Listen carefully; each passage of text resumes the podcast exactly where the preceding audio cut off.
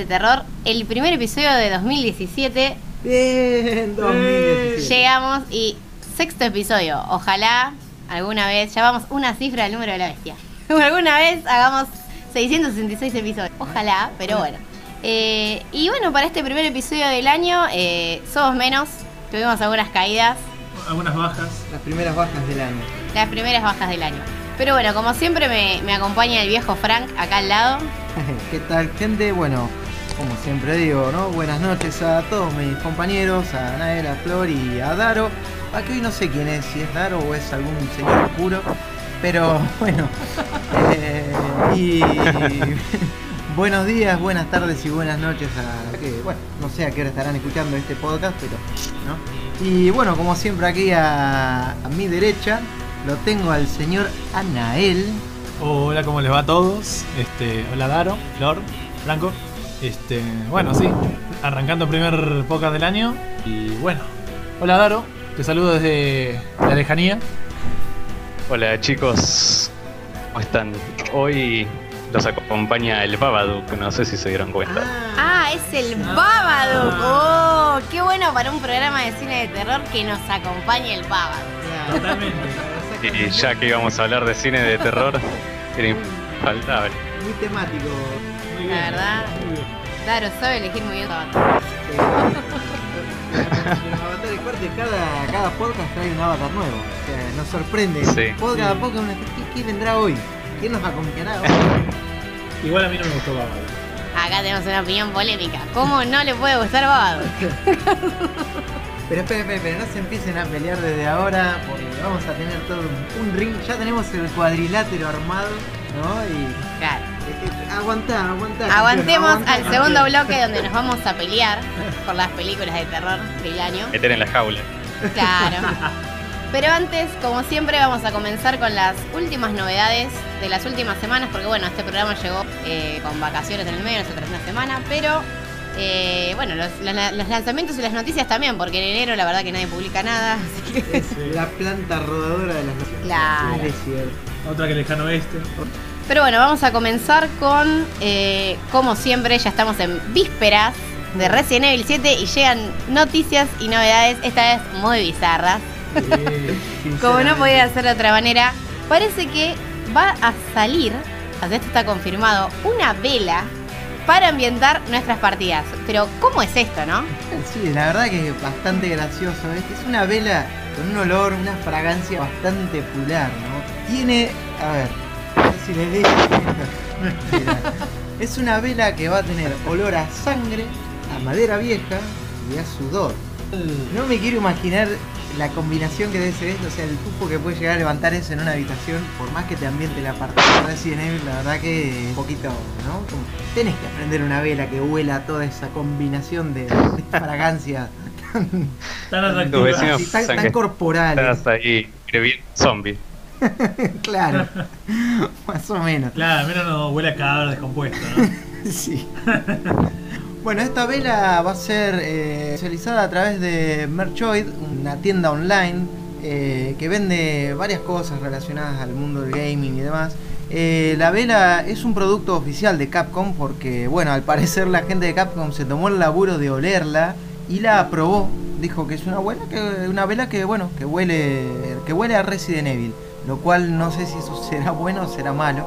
Pero bueno, eso está por verse el 24 de enero. Eh, esta vela va a tener un valor de 16 dólares y eh, se va a poder empezar a comprar a partir del 20 de enero, cosa del 24, tener el jueguito y la velita, por supuesto. Así que, bueno, nada, creo que sumado al casco de realidad virtual puede generar una interesante. Sí. Claro que la idea es dar tipo una experiencia 4D. O a mí me hace mucho acordar a los, a, a los gimmicks del cine, que es como cuando, por ejemplo, bueno, Hitchcock o en esa época, tipo en los años 50, 60, se hacía mucho de poner olores en el cine o cosas así para que darle a la gente experiencia más eh, vívida, de una Claro, manera u claro. otra. Acá parece que quiere que nuestra habitación se convierta en La casa la casa Baker, claro. Sin dudas, a mí me parece bastante más creíble que los pañales de aulas. No, totalmente. Claro. O sea, el tema de los pañales, bueno, too much. Ese pañal, ojo, eh. pañal también puede generar un efecto 4D, porque el olor, te digo que.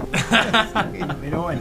Sí, sí. con la vela y no con el. Sí. Eh, ahora, yo estaba pensando, ¿no? Si esto de la vela se pone y empieza a darse, que los de repente a traer sus velas, ocurre, por ejemplo, cómo olerían los- las velas según los juegos, ¿no? Eh, no sé, Claro, una vela que sónica para un Tomb Raider. por ejemplo, podría ser, ¿no? Claro, Que Guafa, bueno. bueno, Far Cry también, una vela Gua- tipo de vegetación Claro. sería, a mí me remite a Far Cry. Claro, Sí. una vela sí, sí, sí, la verdad estaría, estaría como interesante, ¿no? Eh, o qué sé yo, una vela, no sé, a ver qué cosa puede ser. Que huela a pucho y alcohol para Max Payne. Ah, esa me encantó, ¿eh? Esa es buenísima. ¿Eh? sí. Olor a bar. Olor a bar. Olor a bar. La Sí. Sí. es muy buena, es muy buena. Muy piola. Ahora, a mí, por ejemplo, me ocurría que si Dead Stranding llega a sacar su propia vela, esa no va a tener. Pero sí les juro que va a tener un humo. va a empezar a. eh, se, se te pone gris, no vas a ver nada. Va a ser una vela. A mí se me ocurre decir una. Claro. La- la de Death Stranding. Más que vela va a ser un incienso, ¿viste? Claro, un incienso. bien. algo así, algo así, algo así. No sé, pero bueno, si tuviera Ma- No Man's Sky tuviera una vela de Ay, eso estaba esperando que dijera. Es que no podíamos arrancar 2017 sin, sin tirar el palacio. Y No Man's Sky tuviera una vela, olería. Una vela fea, una vela que nadie quisiera oler, nadie como- Además todas las velas Todas las velas serían iguales, sin olor. olor a nada. Olor a nada, o olor a caca de los casos, que creo que sería lo más correcto. Pero bueno, nada, esto de las velas, la verdad que es todo un tema y que también da como Mm. tela Sí. para cortar, ¿eh? La verdad que sí. Sí, sí. Habrá El tema de la ambientación 4D está bastante bueno. Está bueno, yo recuerdo que época, por ejemplo, venían, o por lo menos, no sé si venían o si había, estaba como el proyecto de hacerse, ¿no? Unos, una especie de, parlantes periféricos, ¿no? Que me acuerdo que lo comentaban, no sé si era con Far Cry, algún juego del estilo, en que, por ejemplo, vos te metías en una cueva y la intensidad tenía luces y eso bajaba, y después cuando vos salías, volvía la intensidad subir de la luz y tenía como una especie de ventilador que, Ah. que te soplaba, ponele, que era como que cuando volvías a la superficie el aire volvía a circular y demás. ¿Qué sé yo? ha- ha- Hay mucho para hacer, me parece, con esto de, de- de hacer experiencias inmersivas, además de, de lo que es la realidad virtual en sí. Es un campo que no está explotado del todo, pero bueno. Sí, hay que ver si, si la verdad tiene éxito, porque a veces, mientras más tengas que preparar tu sección de game, tu sesión de gaming, digamos, más, eh, bueno, más paja, claro. Es como que, Es un ritual después. Sí. es como que después se vuelve medio denso, bien, ¿no? Claro. Además capaz se te acaba la vela justo en el medio de, viste, la sesión. Claro. Tenés que ir a agarrar, che, me mandás otra vela, dale. Ahora, yo una cosa sí les recomiendo. Si van a comprar la vela, avísenle a sus padres que van a prender una vela que tiene olor, porque yo creo que si se encierran en la habitación a jugar, imagínense, no sé, que estás jugando y sus padres están afuera y empiezan a sentir ese olor a sangre, a sudor, ¿no? Sí. Van a decir, se murió mi hijo. Está ahí adentro. ¿hace cuántos días pudriéndose? Claro, pueden llegar a llamar a los bomberos, a la Sí, policía. Literalmente te van a sacar por el olor. Tal cual, avisen. avisen. Sí. Sí, y pónganla en un lugar que sea lejano de cortina y todo eso, porque si vas a sacar los cascos, viste, no vas a ver lo que pasa. Totalmente. El, el olor a humo sea en serio. Eh, y bueno, igual estas promociones eh, de Capcom no terminan acá, porque bueno, se acuerdan que también, eh, de hecho ya lanzaron el dedo, Famoso. el famoso dedo que es un USB, pero eh, también anunciaron que en los días, digamos, cercanos al lanzamiento de del juego, los, bueno, los londinenses en Londres se va a montar una especie de casita del terror que nos va a meter en la casa de los Baker y que es tipo, claro, una atracción así tipo de parque de diversiones de la casita de terror oficial de Resident Evil. Sí, totalmente. Eso fue anunciado ya por Capcom. Y bueno, lo que sí todavía no se ha dado a conocer el lugar de hecho esta casita. Pero eh, lo que está buenísimo, mirá que es gratis. O Sí. sea, vos ahí vas por orden de llegada. Ajá. Tienen en, bueno, en nuestro sitio web, ahí en SHD, pueden buscar la nota y que los va a linkear al- a la web oficial. Y bueno, si tienen la suerte de vivir en Londres, por ahí pueden ir y, disfrutarlo, ¿no? Pero nada, está bueno eso, que es gratis, que va a ser por orden de llegada y que por lo que se pueden ver en video está bastante bueno. O sea, es como una experiencia live action que, que tiene pinta. Tiene, parece que va a estar copada. Sí, el, sin duda es el sueño de cualquier fan. O sea, la verdad a mí, a mí me encantaría. Creo que si viviese en Europa, y, o sea, que es factible ir en un avión y voy. Sí. Claro, o sea, de acá es muy complicado, pero sí, sí. Con su poder. Y estaría bueno que, que también se acuerden de nosotros. de vez en Ah, bueno, sí. Que Y traigan. la- pero Latinoamérica siempre se. Que traigan algún evento. Ah, bueno, sí. Nadie se va a enojar. Aparte, nada, la canción de los personajes está muy bien lograda. Y creo que de- es un poco lo que Capcom va a tratar de transmitir con eh, Resident Evil 7, que es la vuelta a las bases, la al terror y, y le está dando una promoción, o sea, yo creo que está generando ya. Sí, sí, totalmente. Y recuerden que, que bueno, que el- llega el día del cumple del viejo Frank, Eso. el 24 de enero, a PC, PlayStation 4 y Xbox One. Si lo quieren jugar con realidad virtual, solo en PlayStation 4 por ahora. Yo calculo que va- van a llegar actualizaciones para Oculus Rift y HTC Vive, Seguro. seguro. Sí, sí. Pero por ahora la exclusividad temporal la tiene Sony. Y bueno, ya creo que ya es bastante Resident Evil por hoy. Sí, ya estamos, cumplimos con nuestra Cumplimos, cuota de Resident Evil. sí. De, de acá... La cuota del podcast. Claro, la cuota del podcast. O sea, Eh. yo ya tengo lista de, de check. Palo a No Man's Sky, check. Ya. Resident Evil 7, check.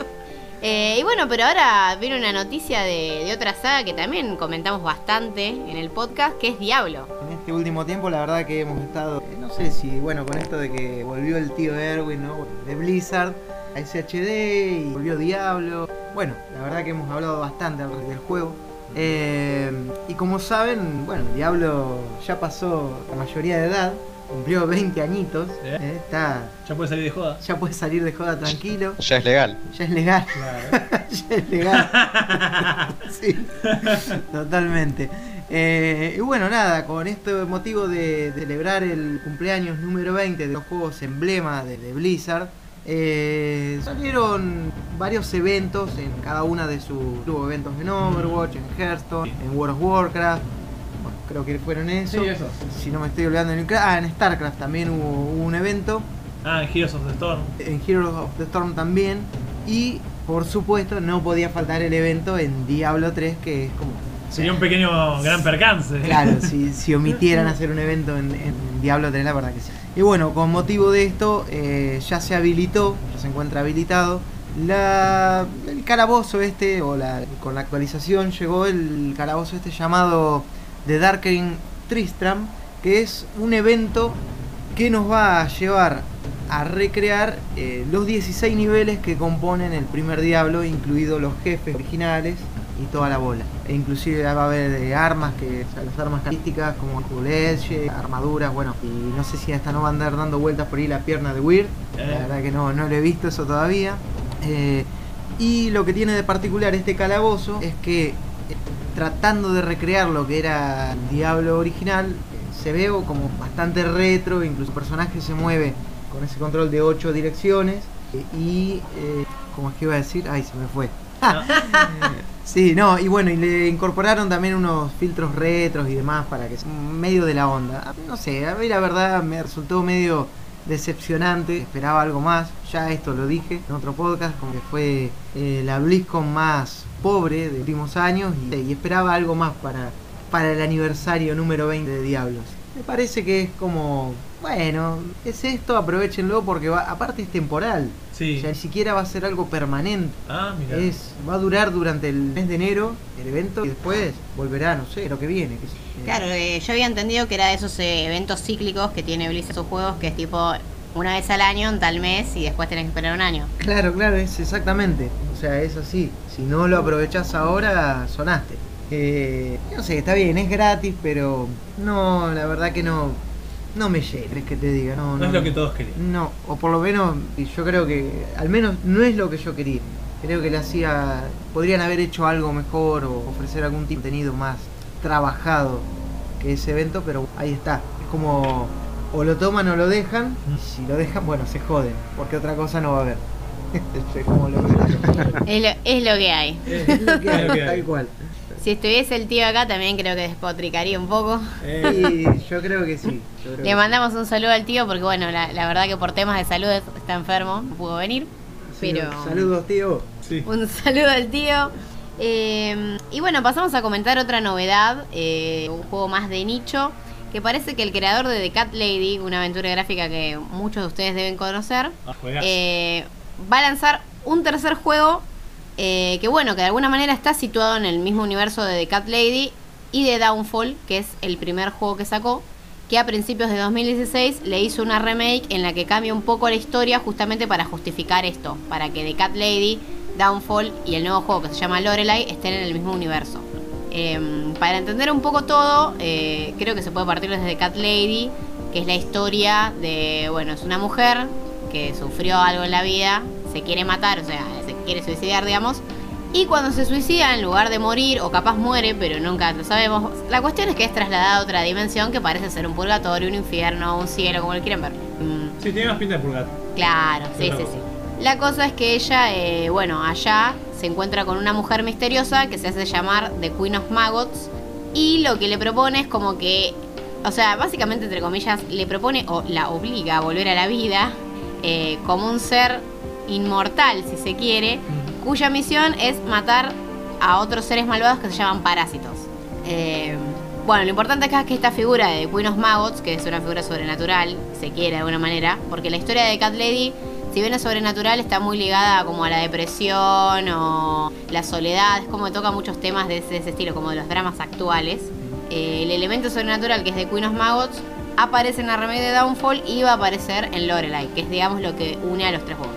Y bueno, los, los tres son aventuras gráficas, eh, point and click con puzzles, también así diálogos interesantes. Side scroll. Side side scroll tipo, tipo Clock Tower, de control. Claro. Y bueno, Lorelai, que va a salir para PC también, tiene fecha tentativa para fines de este año, ojalá llegue. Si se atrasa, bueno, será en 2018. Y eh, bueno, el, más que nada queríamos destacarlo porque está en Greenlight y está esperando votos. Y obviamente creo que vale la pena que lo votemos por lo que fueron Downfall y The Cat Lady. Es un juego que no jugué Downfall, pero sí The God Lady, el dijiste vos. Y realmente creo que. No sé, tengo que ver el de Lorelei, pero ya seguro, seguro va a estar bueno. Porque el tipo hace cosas recopadas. Sí, sí, el tipo, eh, yo creo que lo mejor que hace es escribir historias, digamos, pero hace juegos que llevan bien la historia, o sea, si bien hay puzzles, son puzzles relacionados con la historia, o sea, están muy bien diseñados, la verdad que para ser un desarrollador que se- si se quiere amateur, porque obviamente es un aficionado al terror que en lugar de escribir novelas se tiró a escribir juegos y, o sea, hizo aventuras gráficas, que para él es el mejor género para contar una historia, digamos, eh, la verdad que le sale muy bien. Sí. Porque Downfall lo hizo él solo y The Cat Lady también lo hizo él solo, salvo con bueno la banda sonora y los actores de voz, pero son la verdad que este chico Re- Remius Michalski se llama, no sé cómo se llama, porque es, es eh, polaco así. Sí, olvídate. Olvídense. Ah, sí, déjalo ahí. Pero bueno, así que ya saben, también pueden buscar en nuestro sitio Lorelai y les va a salir la noticia para el link a Greenlight y a votar. Así que vamos a darle el apoyo. Una manito arriba. Una manito arriba. Una ma- y bueno, y otro juego que viene pidiendo manito arriba, que también tiene pinta y parece estar interesante, es un juego llamado Dark the Box. Que bueno, es una especie de Metroidvania con Dark Souls. Que, a ver, si bien no es algo que por ahí no se haya visto ya, como hay un, un juego que más o menos toma esa, esa onda que es Salt Sanctuary, que está muy bueno. Eh, bueno, este parece aún más o, remite mucho más a los Castlevania por ahí por el estilo gráfico, pixel art, oscuro, incluso bueno, también por el hecho de estar ligado, vieron que Castlevania siempre una orden eclesiástica, bueno. En este también es una, una chica, una- templaria, y bueno, está encerrada en un, en templo oscuro, que es un lugar donde Inquisición lleva a candidatos a templarios para que logren, si logran escapar, sean dignos de a la orden. Entonces, bueno, esta chita va a tener que ir niveles que componen el templo este peleando contra bastante tétricos, abominables. Eh, bueno, un estilo de juego que es en 2D. Y el combate sí tiene esa Dark Souls, usar la esquiva y golpear al enemigo débil, Dispuesto. dispuesto, exactamente. Y vamos a poder usar distintas armas como las dos manos, arcos. Eh, lo que está interesante también que con un recurso solamente vamos a poder ganarlo es el recurso es la devoción. Y con la devoción poder hacer es abrir puertas y cofres especiales que bueno nos van a dar acceso a nuevas zonas mientras especial. Y el, el recurso este lo obtenemos luchando y matando contra matando a los Así que bueno, también, eh, les decía, es un juego que viene, que viene pidiendo pista, viene pidiendo el, el apoyo de la comunidad. en- La manito arriba. la manito arriba, exactamente, Steam Greenlight. Y eh, va a llegar a PC ya con una fecha estipulada 2018. No se sabe exactamente, sabemos que en el 2018. Así que nada, si les interesa y quieren conocer más, pueden meterse en la CHD, buscar leer, meterse en Steam Greenlight y bueno, ahí Y a darte. a darle átomos. A darle. Eh, y bueno, ahora que mencionás 2018, creo que vamos a hablar de la triste noticia de un juego que ni en 2018 vamos a ver, Ni que es. Scalebound. La verdad que fue un bombazo. Nos acabamos de enterar de esto como Sí. que Tipo, mientras comíamos. claro, Microsoft lo desconectó del coma porque la verdad que igual ya venía medio como había tipo rumores. Porque no, considerando que es un juego distribuido por una empresa grande como Microsoft, no nos venían tirando mucho material. Ustedes pónganse a pensar que Dead Rising, Record, venían tipo Sí. Antes de sus lanzamientos vinieron bastante cargados. Y este juego, eh, Scalebound, estaba fechado para, para este año, para 2017. Y la verdad que no veníamos sabiendo nada. No, que de hecho lo único que se supo, o sea, el mayor caudal informativo de este juego lo tuvimos para la E3 y nada más. Después, silencio absoluto y no sé nada, bueno, que empezaron a sonar estos rumores de que había problemas. había problemas, la venía bien y como acá Flor le, le cortaron, Lo desenchufaron. básicamente lo- Pero bueno, no sé, eh, para mí es una tristeza, porque el juego prometía mucho y vos decís, bueno, no- ni se llegó a materializar nada y ya murió.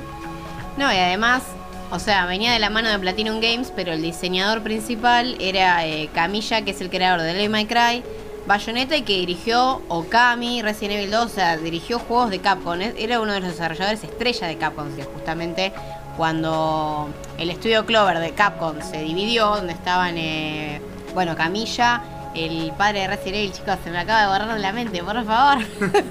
Eh, Creador de Resident Evil. No puedo no saber esto. Se debe estar cagando de risa de mí. Eh, bueno, la cuestión es que Platinum Games es como la creme de la creme del Capcom viejo. Y cual, todos los juegos de Platinum Games, mal o bien, están buenos. Que cancelen un juego de Platinum Games es una tristeza y más un juego que... Bueno, pero no sé, yo creo que era una de las apuestas fuertes de, de Shinji Microsoft. Mikami, ahí está, ¿vieron cuando se les va? Bueno, Shinji Mikami, eh, el creador de Resident Evil, también eh, formó parte en Platinum Games para diseñar el, el Vanquish. Ah. Eh, la cuestión es que uh, que se cancele un juego de Platinum Games ya es un bajón. Más allá de que hace rato igual que no hacen tipo un juego bomba. De hecho creo que Scalebound era el más... El de mayor perfil que tenían en el catálogo y chao. Y sí, yo creo que era una apuesta diferente de Microsoft en ofrecer un juego que vamos hoy un estilo, un estilo más Sony, ¿no? Que no era un juego tan americano, podríamos, como hablábamos hace un rato. Tan Eh, yanquilandia. eh, claro, era un juego más, más asiático. Claro, más de, más de corte oriental. De hecho, si bien el. A ver, el sistema de juego tampoco es que supimos tanto del juego, es la posta. Pero a mí me recordaba un poco a los. a los Monster Hunter. Claro, Claro. sí, sí, sí, de hecho tenía una tendencia a eso. Por eso. O sea, lo que se pudo ver, eh, que era uno de los combates a él, va, con el dragón, que peleaban contra un lo gigantesco, y estaba bueno como alternaba entre subirte al dragón, pelear, bajarte, y tenía todo nada, bastante fluida la acción parecía y parecía muy interesante. Pero bueno, nada, quizá en algún momento lo refloten, pero Y miren, pueden llegar a pasar. Una ridiculez, ¿no? Pero podría terminar saliendo en la Switch. Porque vieron que ya Nintendo ya rescató a Bayonetta 2. sí, es de Platinum Games. O sea, yo creo que es preferible que salga aunque sea en la Switch. a que nunca, a que nunca salga. salga. No, no, totalmente. Igual por ahora lo que no se sabe es quién tiene los derechos. O sea, quién se Sí. queda con. Es verdad, si los derechos están con Microsoft, va a estar complicado. Cagamos. Sí, cagamos. Ahí. Totalmente. Una triste noticia. Y sí, pero bueno, vamos a levantar el ánimo con una super noticia, seguro una de las mejores noticias del año, que es que Twin Peaks tiene fecha. La tercera Sí, temporada de Twin Peaks sí. tiene fecha. ¡Sí! Vamos, carajo. Después de tantos años. Después de tantos años. Bueno, después de 25 años, como nos dijo Laura Palmer al final de la 26. serie. Bueno, está bien, Bueno, al sí. final- al final fue un 26, nos cagó. Todo culpa de Showtime, que son unos forros. Sí, eh, bueno, no vamos a hablar en detalle de Twin Peaks porque si no la vio, la tiene que ¿Qué ver, carajo no vamos a nada. Bueno, sí. No, no si alguien no vio Twin Peaks, por favor, la va a mirar. A- En el siguiente podcast spoileamos todo, ¿no? Podríamos, sí. Este, este tiene que ser un combo. Tiene que ver Twin Peaks siguiente podcast va a ser. Así Bueno. que vos también. Veo, bueno, Me des dos semanas. La, la deuda saldar del viejo Frank, mirar Sí, Peaks. Eh, bueno, igual, hablando en serio, vamos a hacer un especial de Twin Peaks en algún momento, esto es un hecho. Para marzo mi. Sí, o, o de David Lynch, podremos hacer David Lynch con un blog entero de Twin Peaks. No, pero es que tiene que ser uno de Twin Peaks y otro de David. Sí, sí, ¿por qué no? ¿Por qué no? Tienen para estar hablando, ¿sí? Pero obvio, de Twin Peaks vamos a hablar sí. días, semanas. Sí. Programa número 10. Listo, especial Ah, Twin Peaks. especial Programa Twin número Peaks. 10. Bueno, parece que es así. Showtime, que es la, la cadena que, que va a transmitir el resurgimiento de Twin Peaks en la tercera temporada, ya confirmó que van a ser 18 episodios de una hora y eh, que el estreno con un episodio doble, o sea, 2 horas 120 minutos, es el 21 de mayo. Que eso no es raro en David Lynch hacer un episodio que te dura dos horas, una mega película. Claro, sí. eh, No, y de Showtime tampoco, o sea, ya no se hace tanto, pero eh, bueno, en los 90 era más común que el estreno sea doble. De hecho, las, las dos temporadas de Twin Peaks tienen un, un estreno de una hora y media cada una, Sí. episodio doble. No, Eh, el primero de la primera temporada es dos horas. Sí, es una casi dos horas. Sí, sí, 57, sí, es verdad. Así que bueno, parece que viene un especial de dos horas, que son dos episodios, y después por streaming, según lo que se está diciendo, eh, van a salir dos episodios más. O sea que, digamos que el, el 21 y 22 de mayo, como que vamos a tener bomba de Twin Peaks. Twin Peaks a morir. Sí, sobredosis de Twin Peaks. No se lo coman tan rápido porque después como que se lo, se lo comen todo y ¿hasta cuándo no hay Twin Peaks? Como la siguiente. Ah, pero ahora que No, bueno. No, no, digiéranlo no, tranquilo. no. Bueno, así que hay confirmadas 18 horas de Twin Peaks. Eh, ya se sabe que todos los episodios lo va a dirigir David Lynch, que esto es básicamente un hito porque en las series originales no los dirigió todo. Y eso fue lo que hizo que. Exactamente, eso fue que la serie llegue a picada. Y eh, bueno, están hay confirmados eh, muchos actores del eh, como Kyle Macallan, eh, Sherry Lee, que es Laura Palmer, un montón de los de, de actores, digamos los actores claves y los Sí. personajes claves como Audrey, ¿quién más va a regresar? Bueno, Este. no, Bob ya la palmó. Sí, no. Hay- hay varios que- claro, la sí. palmó. Hay varios que la palmaron. El padre. De tiempo. El va- ocupó sí. de ellos. Su-. Supuestamente va, va a volver. Y después hay actores que no estaban, eh, como Michael Cera, que está confirmado, no sé qué lo va a cubrir. Laura Dern, que no estaba en la serie original, pero que sí estuvo en muchas pelis de Lynch, que también está confirmada. Y bueno, ¿no? hay un, en el elenco incluye varios actores conocidos, o sea que es como un resurgimiento bastante importante. O sea, como que le pusieron todas las fichas, básicamente. Muy bien. Así que. bueno, qué sé No, yo. no, no. Una, una vez que veas Twin Peaks, vas a estar igual de feliz que nosotros. Claro. Yo te Ah, lo puedo bueno, asegurar. bueno, puede ser, puede ser. Yo... Eso, más, debería, vas a estar más feliz porque no vas a tener que esperar años para. Claro, bueno, eso es una ventaja. Eso es No vas a ser como Sí, eso mismo les iba a decir yo. eso es una ventaja. Pero bueno, me voy a tener que hacer el tiempo para verla entonces. Yo, de todas las recomendaciones que han hecho los podcasts, me he hecho el tiempo casi. Bueno, pero estás obligada. Bien, bien. Y no, no nos olvidemos de la película, eh, Fire Walk With Me. Sí. que con la versión extendida que salió hace unos años está durando 3 horas y media, que también hay que verla. Está muy buena, la amo. Ay, yo, yo no sé si vi la versión extendida. Vi, creo que vi la versión. Que Claro. igual de todas formas estaba. Sí, la versión extendida no es que nos cambie la percepción de la película, ni es que nos agregue algo para entender más, ¿eh? porque la realidad es que Twin Peaks, cada uno tiene su interpretación y ahora vamos a ver si la tercera temporada cierra algo o no. Pero agrega No, escenas, agrega escenas interesantes. Agrega escenas interesantes la, la versión extendida que tiene una hora y media más. Más que nada para los fans. Y bueno, vamos a casi ya cerrando este bloque. Vamos a hablar un poco todavía del año pasado. Veas, sí. Todavía quedan, quedan, Sigue quedan presentando cosas. Claro. La idea, claro, quedaron, quedaron cosas, eh, quedaron pendientes. Sí, no, y además la aposta es que, la, qué sé yo, las películas, los juegos, lo que sale en diciembre a veces es difícil. Qué sé yo, de Last Guardian, por ejemplo, Final Sí. Fantasy XV, sí, ya pasó un mes, pero...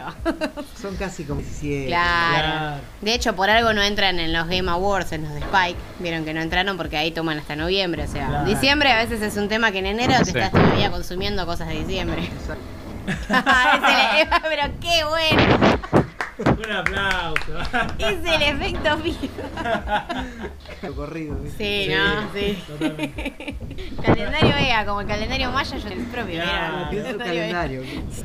Eh, y bueno, los últimos días de diciembre nosotros, eh, como siempre, invitamos a, a los lectores, los escuchas, los que nos siguen, a votar el juego de horror de 2016.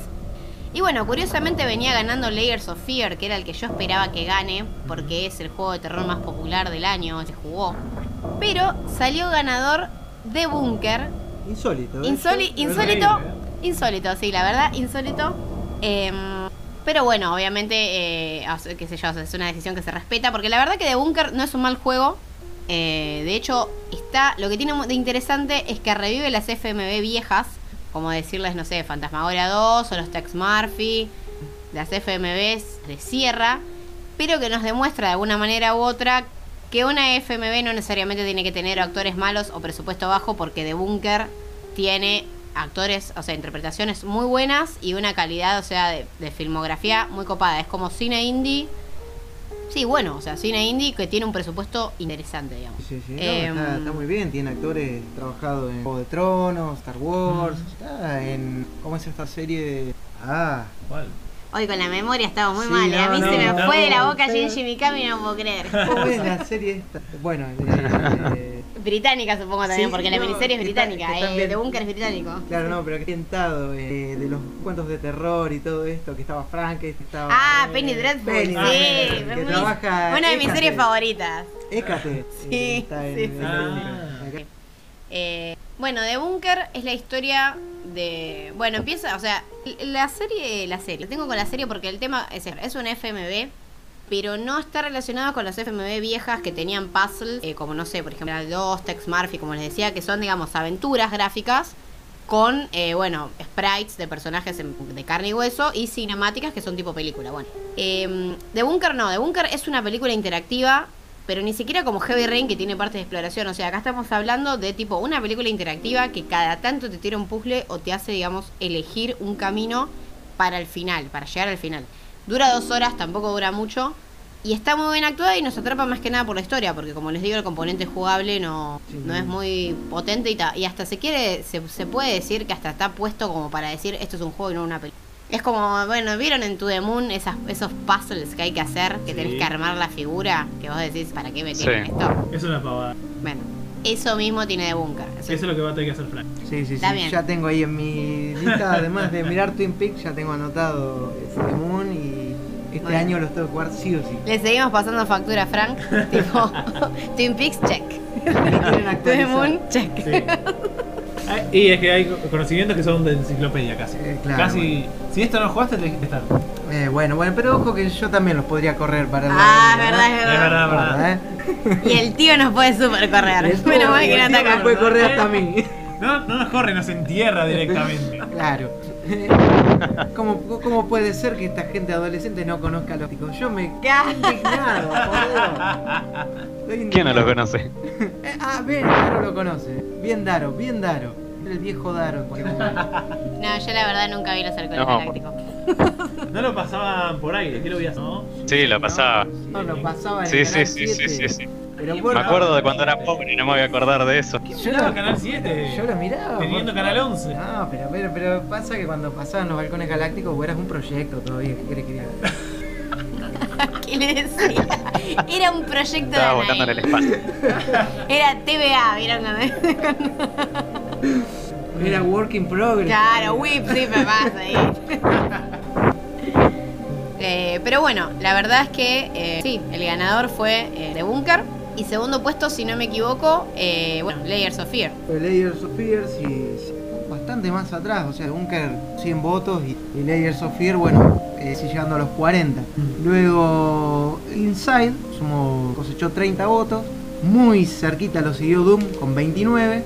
Y el otro juego que, que también sumó una cantidad también aceptable teniendo en cuenta Sí, la- sí.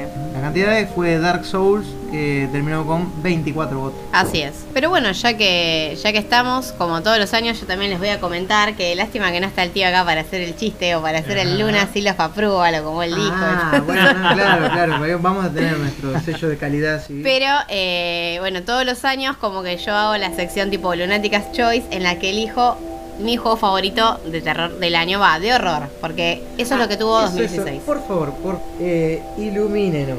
Iluminen. Claro, tirar la esa chispa que, va a prender la linterna, que, que va a esclarecer cuál es la diferencia entre el terror. Por favor, muy breve. Pero para que se entienda, ¿no? Bueno, lo curioso que a mí me parece destacar primero es que en español hablamos mucho de terror, en inglés se habla mucho de horror, y lo correcto justamente sería hablar de horror como el término global. O sea, el horror es como el término más global que engloba eh, al terror. O sea, el horror básicamente es así. O sea, terror de alguna manera es sinónimo de miedo y horror es sinónimo de otras sensaciones o sentimientos aberrantes, obviamente, que puede ser miedo o no. Y es por eso que el terror se lo asocia con un sentimiento, o sea, el terror de alguna manera u otra se lo asocia con el miedo porque es un sentimiento de anticipación. O sea, las películas de terror son las que te van, te van eh, sugestionando, por ejemplo, no sé, una escena en la que se va abriendo una puerta y vos decís, uh, ¿qué hay detrás de la puerta? Eso es miedo. cuando vos ya viste lo que hay, eso es horror. O sea, cuando vos ya viste, cuando vos ves un monstruo despedazando a alguien, sí, vos podés sentir el miedo de que, uh, viene el monstruo y me va a agarrar a mí. Pero el asco, la repulsión o el shock de ver eso, eso es horror, básicamente. Y justamente, o sea, nosotros siempre hablamos de juegos de horror, porque la mayoría de los juegos en general son de horror, o sea, yo, Dead Rising, Doom, eh, Dark Souls, son juegos de horror. De hecho, Dark Souls eh, agarra directamente del horror gótico, del antiguo, qué sé yo, uno lee hoy en día eh, Drácula de Bram Stoker y es muy difícil que siendo, ni siquiera sé si era de terror en su momento, o sea, era, era, era horror gótico, ficción gótica, ¿entiendes? Pasa lo mismo al hablar de Bloodborne. Claro, sí, sí. Yo creo que en su momento puede haber sido miedo. Lo de Craft. No. Eh, no, puede haber sido miedo por el que siempre se habla, ¿no? Del miedo a lo desconocido. Pero hoy en día, que tan conocido, yo creo que Drácula hoy sí, sí, lo lees y no te da. De hecho, ves películas como Crepúsculo y te dan ganas de sacarte los ojos. Porque claro. en realidad te da horror ver que los vampiros brillan a la luz del sol. Bueno, y como mencionaba Daro, que claro, los craftianos es, juega mucho con eso, igual con el terror, el miedo a lo desconocido. Y en ese sentido, sí, o sea, podemos. O sea, Lovecraft maneja mucho terror, pero también hay muchos cuentos que no son de terror, son más o. Tiene cuentos muy esotéricos o muy de aventura, que te cuentan mucho de. pero que no, no generan terror en sí tampoco. El que genera más terror, eh, bueno, Poe sí genera más terror. Pero bueno, volviendo al caso, nosotros siempre hablamos de, horror y justamente 2016 fue un año en el que salieron más juegos de horror o, gore si se quiere, por Shadow Warrior o, Doom. Y juegos de terror en sí, tipo de pasar miedo, la verdad que hubo muy poco. salvo Layers of Fear, Secret o qué sé yo, de alguna manera u otra, el Dead by Daylight. Hay gente que realmente a mí me ha dicho, cagado, Juan. Nah. Sí, yo, yo, yo digo lo mismo, nah, pero bueno, la verdad que no sé. Para mí nada, ni en pedo. Lo mismo el otro, el Killing Floor 2, para mí la verdad no, no es de miedo. Qué sé yo, todos tienen igual algún que otro componente. Tenía la Wii, era la parte terrorífica. Y era más supervivencia y divertir otra cosa, más grotesco. Igual estabas al tanque, te pegas un julepe ahí. Claro, por eso, tienen Ah, eso bueno. Escuchaste la rata ogro conmigo y con Frank. Ah, perdón, ¿eh? Que le di el último golpe a la rata. No sabes. No sabes cómo salieron cagando todos, nadie tenía munición. Era imparable, pero Frank se la puso un mazazo en la frente. Plum, a la miércoles de rata Lo único bueno que hice jugando al Vermintide. Pero bueno, ese juego vamos a tener un, un análisis en el sitio. Sí, sí, claro. Ya, sí, sí, sí, sí, ya van a poder leer más en profundidad sobre Vermintide. Em, y bueno, el, el eso, Lunáticas Choice de este año para mí va para Inside. que es el, bueno, nuevo plataformas de los creadores de Limbo, que es muy parecido a Limbo, o sea, nos pone en la piel de un niño que está escapando, sí, es que es, es muy parecido, pero lo que Limbo no cerraba bien, Inside lo cierra bien, resulta ser un juego muy copado. A mí particularmente me parece que Limbo Limbo dura más que Inside y en esa duración en la que repite puzzles, Limbo hace aguas e Inside no. Bueno, ponele que en ese, pero la ambientación me y, sí, bueno. Y la posibilidad de entender la historia es como más fácil que Inside. Inside, bien qué pasa. Es que yo creo que Inside tiene lo mismo que The Witness. No son juegos en los que uno tenga que interpretar la historia, sino que están buenas las mecánicas de cómo se va narrando algo y de cómo vas descubriendo el mundo. Tanto The Witness como Inside tienen. The Witness tiene más, pues son más fáciles, pero tienen momentos en los que te das cuenta de algo, no lo, o sea, no lo puedo decir porque es totalmente spoiler total, pero el final de Inside y el final secreto de Inside, tipo, de alguna manera u otra, es como que rompen la cuarta pared hasta hacer una crítica del contra jugar, o sea, jugar, o sea, son juegos, son metajuegos, juegos que critican lo que es el lenguaje de los juegos, y eso está bueno, o sea, que sí, a ver, eso es lo que para mí los hace grosos y Inside además de eso te engancha porque sí, busca enganchar desde un lado de una historia que entendés lo que hay que entender porque lo dice Anael. Es al fin y al cabo que queda libre interpretación y están muy buenos los pasos de Inside. Sí, están buenos. Están muy bien diseñados. Y bueno, el juego de alguna manera u otra también te impacta desde el lado de lo grotesco. Hay partes que Hay partes que de hecho hasta causan un poco de miedo o terror si se quiere. Eh, bueno, hay una parte que tenés que escapar como un monstruo del agua varias veces que, es bastante. Sí, prácticamente tenés que escapar como pequeñas niñas de la llamada, prácticamente. Bueno, pero recordemos que para quien vivió en un tupper durante el 2016 y no sabe qué es Inside, ¿no? y justo está escuchando el podcast y dice, carajo es Inside. Bueno, les recuerdo, queridos amigos, oyentes, escuchas, que en nuestro sitio web tienen un review muy completo donde pueden leer por qué Inside, el Lunatic's Choice de 2016, amén de que se llevó un perfecto felicitado, un 10. Y no, no, es poca cosa, ¿eh? Es poca cosa. Los 10 no son algo que abunden en ese. No, los 10 no son algo que abunden en ese HD. Porque siempre le encontramos, no sé, la pata Algo encontramos que decimos. Mmm... Y uno busca siempre, ¿no? Como. Lo lindo del juego siempre está. Siempre es lo que uno. Es fácil enamorarse. Es fácil, claro. Cuando uno ve un juego, siempre lo lindo es está ahí el tema es, bueno, que pueden estar las cosas feas que empiecen sociales, lindo, y que yo creo que uno como analista, si eres, o, ellos siempre tiene que mostrar las virtudes y los defectos. Como suegra que empieza a revisar dónde estás. Eh, claro. Sí, o sea, uno juega a su propio abogado del diablo y se encuentra, la, o sea, más allá de que tu experiencia para vos fue hermosa, tenés que encontrar las fallas en esa hermosa experiencia, de alguna manera u otra. Claro. Qué sé yo, todo juego igual, de alguna manera u otra, se le puede criticar algo siempre, pero otros juegos que los que yo he puesto días, como por ejemplo Bioshock o Bioshock Infinite, yo lo he hecho porque justamente yo sentí que la experiencia completa me dejó algo que otro juego no. que es justamente lo que uno busca. Y con Inside me pasó algo similar, entonces yo la verdad decidí que, o sea, es, como, es casi que también mi juego del año porque no, este año no he decidido tipo cuál es mi juego del año porque estoy entre Inside, Firewatch, The Last Guardian, The Witness, incluso que lo jugué en el último tiempo y fue como. The Witness tiene algo que vos decís, miraste. Pero no, la verdad no decidí un Game of the Year, pero porque este año me parece que no sentí que un juego destaque. Que en general siempre siento que hay un juego que destaca, pero este año no me pasó. Y eso que no fue un mal año con lanzamientos, ¿eh? No, no, la verdad que no. Interesante. No fue un mal año, no, totalmente. Pero bueno, la verdad. Eh, bueno, y ahora queda ver en 2017, ¿no? Porque el tema con 2017 es que se vienen muchos lanzamientos gigantes, pero hay muchos sin fecha y la verdad que yo espero que ninguno termine como Scalebound. Esperemos que no, sería una gran sería una gran decepción. De, hecho, Scalebound ya podríamos darlo como la primera baja antes del primer lanzamiento ya tengo una baja. Scalebound era un juego que era para el 2007 y bueno, ya no, ya murió. Así que bueno, esperemos que no que esto no sea un efecto a caer Ojalá que no. Ojalá que no. Ojalá que sea también un buen año lanzamiento. Puede haber gente que le haya gustado más, pero yo creo que estuvo bien. Así es. Eh, pero bueno, vamos a, redondear de alguna manera. Bueno, ya estamos redondeando este bloque, o sea, ya lo finalizamos. En el siguiente nos vamos a poner cinéfilos, pero antes Frank nos va a contar qué vamos a escuchar entre bloques. Bueno, hoy como siempre traemos una banda para todos ustedes, muy buena en este caso. Es una banda de, acá, de la provincia de Buenos Aires, de Bursaco. Y en esta ocasión nos acercaron su música los chicos de The Omelets, de su nuevo álbum llamado A Otra Dimensión. Y bueno, el tema que vamos a escuchar se llama Abducido. Desde ya que si quieren escuchar más material acerca de la banda o darle su apoyo en Facebook, pueden buscarlo como The Omelets en Facebook o eh, The Omelets Bandcamp y ahí van a poder escuchar toda su disco. Así que bueno, gente, nos estamos viendo en segundo bloque para nos estamos escuchando. matarnos a palo en el cine. nos matamos en la sala, pochoclazo. pochoclazo. Nos vemos en un ratito.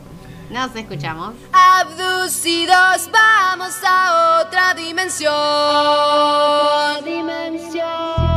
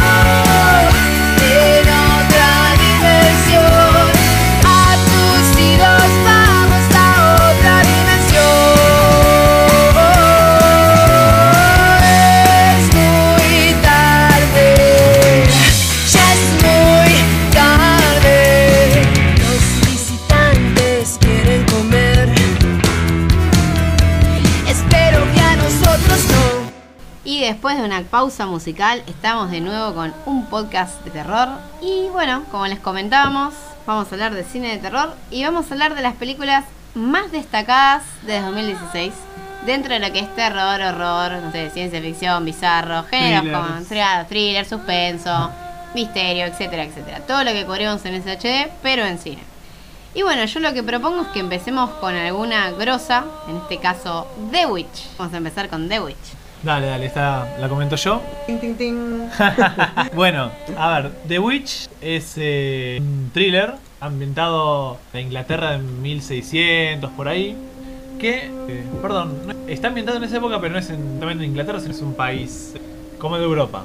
Que es una familia que se ve expulsada de su comunidad puritana y todos sus trajecitos. Y eh, le dicen, tómenselas. Y bueno, ellos se ven forzados a irse al bosque, eh, sus vidas ahí. Es una película que, que primero que nada, eh, son bastante buenas. A mí me gustó mucho la actuación de todos, menos este, para mí es la que peor actúa. Y eh, bueno, la historia se centra en. Hay una bruja. Pero ¿qué pasa? Este. Todo empieza. El la drama empieza cuando el bebé de la familia.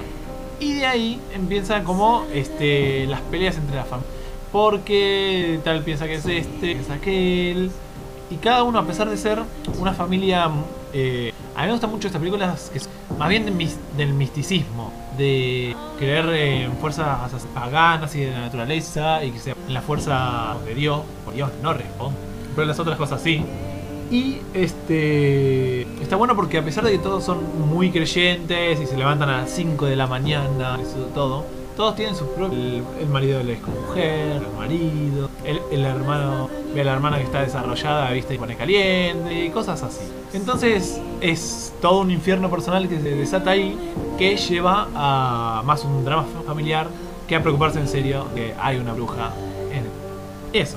Es- es Sí, creo que mejor no dar más detalles porque justamente es una película. Sí, ya. O sea, ya creo que ya contamos lo suficiente. Obviamente que la, o sea, lo dicho no es todo, porque justamente es una película muy sugestiva y a entender muchas cosas, justamente detalles que capaz la- lo, lo cazás cuando te pones a pensar o la segunda vez que la ves, porque justamente eso es como hay algunas hay algunas insinuaciones de pecados que tan sutiles, qué sé yo, sí, sí, está bueno. A mí lo que me gusta es que muestra cómo de a poco, cómo, cómo el mal va entrando de a poco a una familia o a, o a una comunidad, si se quiere, impenetrable. O sea, es tan religiosa, tan pura, que vos pensás, o sea, ellos mismos empiezan a generar el mal, si se quiere. Ellos se sugestionan, o sea, en, en un momento es como que vos empezás a pensar, pero hay bruja, no hay bruja, o sea, la película juega un poco con Claro. eso.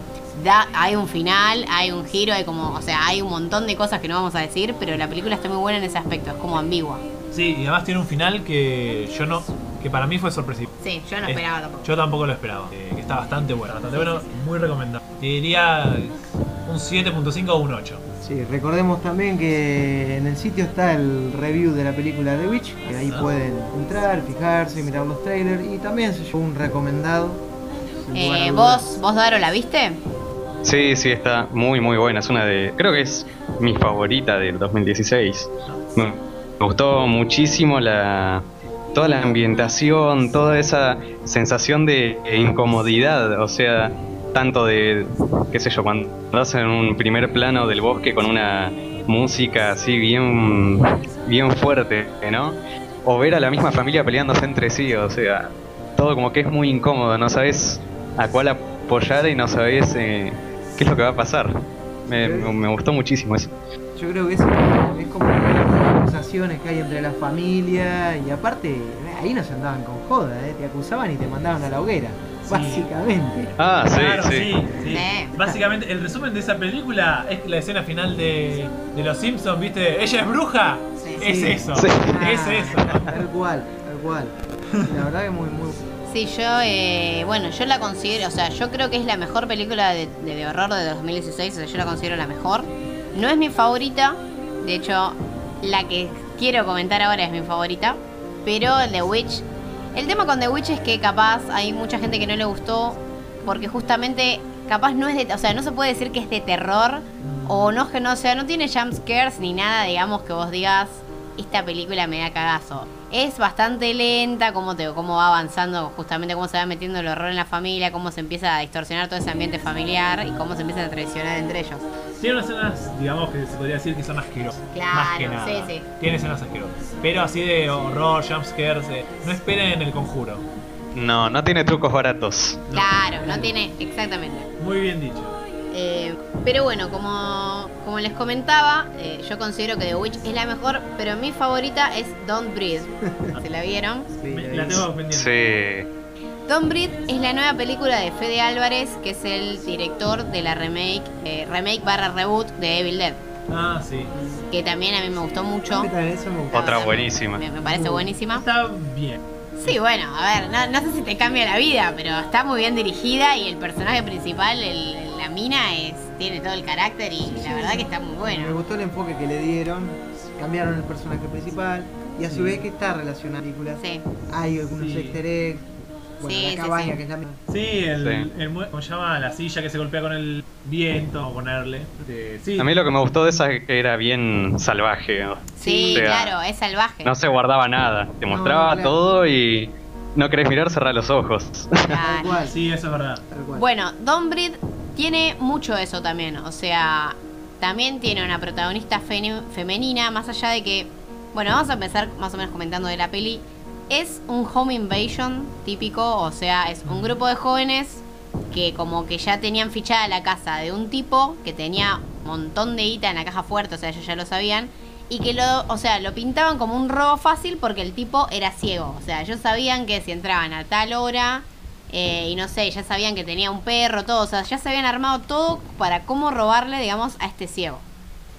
Bueno, la cuestión es que como, o sea, la película pinta como un home invasion en el sentido de que van los chorros ahí, que vos pensás, uh, lo van a hacer de goma al viejo este. Pero resulta que no. Entran los flacos y terminan presos en la casa con el ciego, que no es lo que parece, digamos. El tipo se la banca más que todos ellos juntos. Eh, el tipo la verdad tiene mucho Eso sí, aguante. claro. Eso sí. Y bueno, como tiene su propiedad. Claro. La cuestión es que es eso, igual que como, bueno, como mencionaba Daro de la remake de Evil Dead, en Don Breed hay algunas turbiedades o algunos secretos medios oscuros que se van revelando y que vos decís, de hecho hay uno que es bastante chocante, Sí. que vos decís, ah, y que no te lo bueno, esperás. No te lo esperás ni en pedo, por No. eso. Que no te lo podrías ni haber imaginado por el tipo de película o que sea, te yo cuando lo vi como mirando. que me explotó, que ¿qué? Fuerte. es fuerte. ¿qué es eso? Y justamente lo copado es que es, o sea, es una película, no es terror sobrenatural, sino que es más terror, eh, bueno, es, es terror eh, realista, o sea, el, el terror de tipo, voy a una casa a chorear y el que le voy a chorear es peor que yo, ¿qué hago? Básicamente es así. Claro. O sea, los rateritos se convierten en víctimas. Eso sí. Exacto. Y bueno, la película juega mucho con el factor shock, con cosas que realmente que no te lo esperás. Y sí, o sea, es una película de terror crudo. Es como que acá no hay felicidad de ningún tipo, no. Es como cuando ves, por ejemplo, no sé, el cien pies humano. Ay, Dios mío. o sea, no es tan fuerte como el cien pies humano. Pero es como esas películas que vos decís, yo voy a ver una película que es deprimente o que todo va a salir mal, bueno, vamos a ver dónde. Claro. ¿Sabes? Nada puede terminar bien. Claro, es como que ya lo sabes. De hecho, la película empieza, te das cuenta, de la forma en que empieza, vos decís, ah, bueno. Claro, Ah, bueno, ah, si ya arrancamos así, Claro. Sí, sí, sí, sí. Pero bueno, es, es justamente es tipo de cine de terror que te muestra sale bien, que todas las... Pero sí, la verdad que la peli está muy buena. Y bueno, es la segunda peli de este director que ya tiene dos, dos films copados. Y, te hace- y además te hace, te hace ver que no tenés que confiar en un ciego. Claro, sí, tal No confíes en sí. Sí, sí, sí. Bueno, a mí me habían dicho que no confío en un sordomudo, no sé por qué, pero ahora ayer no tampoco confío en un ciego. No, no. No, sí, la verdad que no. Y bueno, otra peli destacada y muy copada es Train to Busan, que se va a estrenar en cines de Argentina como Invasión Zombie. Nada que ver. Nada que Qué ver. original. Pero no sé si la vieron, la película es espectacular. No, no la he visto. No, yo vi un avance y nada más, pero Ay, ¿cómo no la es una de mis vieron? pendientes. No. Bueno, Train to Busan es una película que de alguna manera se tiene un poco de remil. La peli esta, la de Brad Pitt, que en Sí. realidad es una vulgarceta. Escuché sí. que era una mierda. O sea, de, de manera corta, o sea, Train to Busan es una película de supervivencia y acción con la sensibilidad que tiene el cine coreano. O sea, hay mucho drama y hay una historia que contar. No es tipo ir de acá para allá matando zombies como son las películas americanas, justamente. Claro. No, acá es eh, una niña y su padre que, o sea, te lo plantean todo como un drama familiar. Vieron que últimamente hay mucho en el terror, se mete mucho drama. tanto, bueno, La Bruja, el de Conjuro 2 también, debemos hablar. Hay un drama y ese drama es como el motor de alguna manera u otro que lleva al terror. Acá eh, es un padre que, bueno, que es un tipo muy ocupado, se divorció y tiene una hija en común. Y la cuestión es que la hija le pide que la lleve a Busan, que es donde vive la mamá, o sea, quiere ir a visitar a la mamá. Y el padre como que se lo prometía, así que no, que sí, que no. Y en un momento le dice, bueno, te voy a llevar. Y no vaya a ser que cuando se sube en el tren que va a Busan, se sube también una mina infectada, cierran las puertas y, oh, obviamente, la mina infectada se convierte en zombie y empieza a morder. Y los zombies de la película no son tipo que tarda un día, que tenés que esperar que se muera. No, es tipo mordió, pasan Listo. Un minuto literal y se hacen zombies y encima son zombies que corren y que trepan y, Ah, o sea, Ah, como el amanecer de los muertos. tal cual. Ah, de los zombies nuevos. De los zombies nuevos, exactamente. Son más, son infectados, o sea, lo que se les dice infectado. O sea, Sí. el zombie tipo inteligente que va y te pega un zarpazo y te Claro, sí, que trepan y todo. Claro, exactamente, se trepan el tren, todo. O sea, tiene. La película es de acción muy vertiginosa, o sea, no para en ningún momento. Dura dos horas a veces, o sea, Wow. vos decís, ¿cómo llena dos horas esta película? La llena. Y tiene mucho, justamente, drama, o mucho, se quiere, calidad humana en ese sentido. Se explora la relación nena y la ne- el padre y la nena, después los personajes que tienen sus dramas. Y como muchas películas del cine coreano, nos pegan en el cocoro. Oh, no. De alguna manera u otra. Creo que esto es algo que ya todo el mundo lo sabe. O, o en el Cocoro nos dejan con cara de, oh no, como por ejemplo All Boy o esas Claro. películas que vos decís. Ah, como que los coreanos saben dónde pegarnos. Sí, sí, sí, sí. ¿Cómo Pero prepararte para la trompada? Claro, es como te pegan un golpe o en el estómago o en el corazón, pero de alguna Sí, manera te dejan como, ah, te descolocan. Me recuerda un poco a eh, una película animada, Ah, sí, sí, sí. Seoul Station, ¿puede ser? Sí, sí, es que Que también trata ahí sobre un tren y una infección Claro, es que el tema es así. El director de Train to Busan es un tipo que siempre hizo películas de animación. Claro. Y Train to Busan es la primera película que hace con personas. Ah, bien, de ahí la relación. Claro. La cuestión es que Seoul Station es básicamente lo mismo, se quiere, animada, porque es, digamos, lo que le va bien al chabón, pero en lugar de transcurrir en Busan, transcurre en Seúl. En Seúl. Es como, es la misma infección, o sea, la misma cadena de infección, una historia distinta. Sí, porque es Eh, una chica que rompe novio. Claro, y- sí, sí. Es como que de alguna manera el, el director encontró dos historias y las que inventaron los dos, apocalipsis, sección o como quieras llamar. Y bueno, justamente el foco, como pasa en The Walking Dead, el foco es el drama. En este caso, el, el Train to Busan, el foco es el padre que quiere escapar con la nena y llegar a ver si está viva o no la, la madre de la nena, ¿no? Claro, Sí. Claro. Y en el medio pasa de todo con los hombres. Pero la verdad, yo se la súper recomiendo. Y si no la vieron, yo ya la vi, así que no sé, sinceramente, voy a ir al cine a verla de nuevo. La verdad, tengo ganas, capaz vaya. Pero es una película que realmente vale la entrada de cine. O sea, es una película increíble. Les digo posta, 30 views. Así que bueno, vayan. Y si van, después me cuentan. Dale. El 12 de enero se estrena. Ah, ahora. Sí, ya, ya, está, ya. ya, ya, ya está. Ya, sí. ya está. Ya está. Ah, bueno, Claro, no, pensé que era más tarde, ¿verdad? Que Claro, pienso, no, tenés está. razón. Bueno, vayan al. Vamos. Claro. Y bueno, ya que la ya que la dijimos en la pasada, vamos a hablar un poco del Conjuro 2, ¿por qué no? No sé, ¿quién comentar algo acerca de un juego? A mí no me pareció. Eh, no sé, alguien podría hacer como un sinopsis, pero básicamente continúa con de la primera, o sea, vuelven los personajes de la primera película. eh, Sí, los, investigadores, los, los Warren, eh, Sí. Que- Lorraine y, y el Claro. sí, sí. Bueno, es- vuelven ahora en la película, eh, ya con su familia formada, ¿no? Ya que todo parece transcurrir normal hasta que nuevamente se manifiesta Un ser. un ser, más allá, que eh, de algún modo los, eh, los lleva o los, induce a ir a, a un lugar donde, bueno, se está dando una acción sobrenatural, que esta vez la película transcurre en Inglaterra. Y bueno, nada, hasta ahí, o sea, la mención, todo eso. Bien, ahora, después la película en sí, sí un, un poco más de lo mismo, y yo por lo menos me quedo con la primera de esta segunda parte.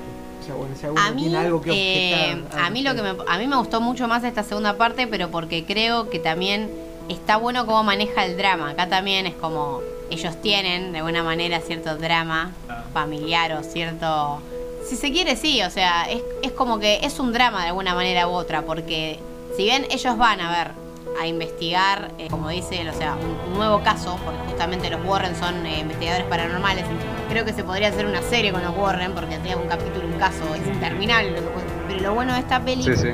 es que, eh, o sea, se empieza a ver que entre ellos, o sea, está muy, para mí está muy bien hecha la relación entre ellos. Es como que no, es, no son dos investigadores invencibles que van contra un mal y le ganan, chau. Claro. Es como que No o sea, claro, hay drama de, de que ella tiene miedo de perder el marido, porque todas esas cosas a mí me re gustaron, o sea, es, eso me película y tiene partes re tenebrosas que te pegas un flepe. Sí, sí, sí, tiene partes, que es verdad, tiene partes. La película es que, claro, me gusta el planteo, cuando llega a la parte donde empieza, se me vino muy abajo. Mirá. Bueno, Sí, no, o sea, son, son opiniones, obviamente. O sea, seguramente me voy a estar ganando un montón de puteadas y decir, ¿cómo no te gustó esa película? Chicos, no, No, no, pero bueno, ¿cómo o sea, siem- siempre hay opiniones distintas. qué Tal yo. cual, que sí. Sí, ¿vos, Daro, la viste? Eh, sí, sí, la vi, pero también me pasó lo mismo que a vos. No es una peli que me llene así que sea la gran película, pero dentro de otras que salieron, me quedo con esta. Está bastante bien, sigue teniendo el mismo ni- nivel. Eh, pues sí, qué sé yo, es una peli para ver un día lluvioso con todo cerrado y ponerte así en tono misterioso. O sea, tenés que prepararte para ver la película. A ver, hoy quiero ver una película de terror y bueno, voy a ver, me tengo que preparar. Hay que hacer la Sí, sí, vas por las velas, las velas de Resident Evil. La película de Resident Evil, sí. los pañales de Outlast, por las dudas. Pero bueno, sí, como siempre Sí. decimos, siempre hay opiniones. No, tal cual, o sea, sin lugar a dudas fue una de las tacadas de este, o sea, eso no, sé, no lo voy a discutir. No es que digo, no, es una película de mierda que no sepa. No es el No Man's Sky de las películas. Eh, Ah, digo, no, por favor. Siempre estar. Siempre. En todos los bloques, ¿eh? no, no, pero claro, pero digo, entienda que, pero que no. Claro. Don, No, Don no, Breed no, me, sí. generó más cosas. Sí, por eso, Don Breed, sí, sí, que yo coincido. Pero bueno, vamos a dejar un poco de lado los hollywoodenses, porque justamente Conjuro 2 es lo más Hollywood que tenemos en la lista, Sí. es así. Eh, y vamos a ir con La autopsia de Jane Doe, que es una película que acá no se estrenó y no sé si se va a estrenar, porque estrenaron una que se llama El cadáver de Anna Fritz, que nada que ver. Va, nada que ver. Espero que no. Bueno, como verán, a Daro no le gustó la película. Madrugó el primer derechazo. Claro. ¿eh? O sea, pará, Daro, que no se ya tiré el primer gol. A mí la verdad la película me pareció muy buena, de Jane Doe, pero a Daro parece que... No, no, no, no, no es que me parece una mala película. A mí no me gustó por lo que se me iba generando a medida que la veía, porque en realidad no, no tenía ni idea de qué era esta película. La enganché así justo. Y bueno, qué sé yo, la primera parte de la peli estaba interesante. Empecé a maquinar qué es lo que podría estar pasando y después como que, no sé, fue cayendo de a poquito y dije, ¡guau! Me hubiera jugado al Skyrim un, un ratito. El Skyrim era siempre la solución a todas las penas. ¿vieron? Era como, bueno, vuelvo a mi mundo. Claro. Claro. Mi planeta me Mi necesita. planeta me necesita. Y sigo acá. Sí. ¿Y de qué va esta película?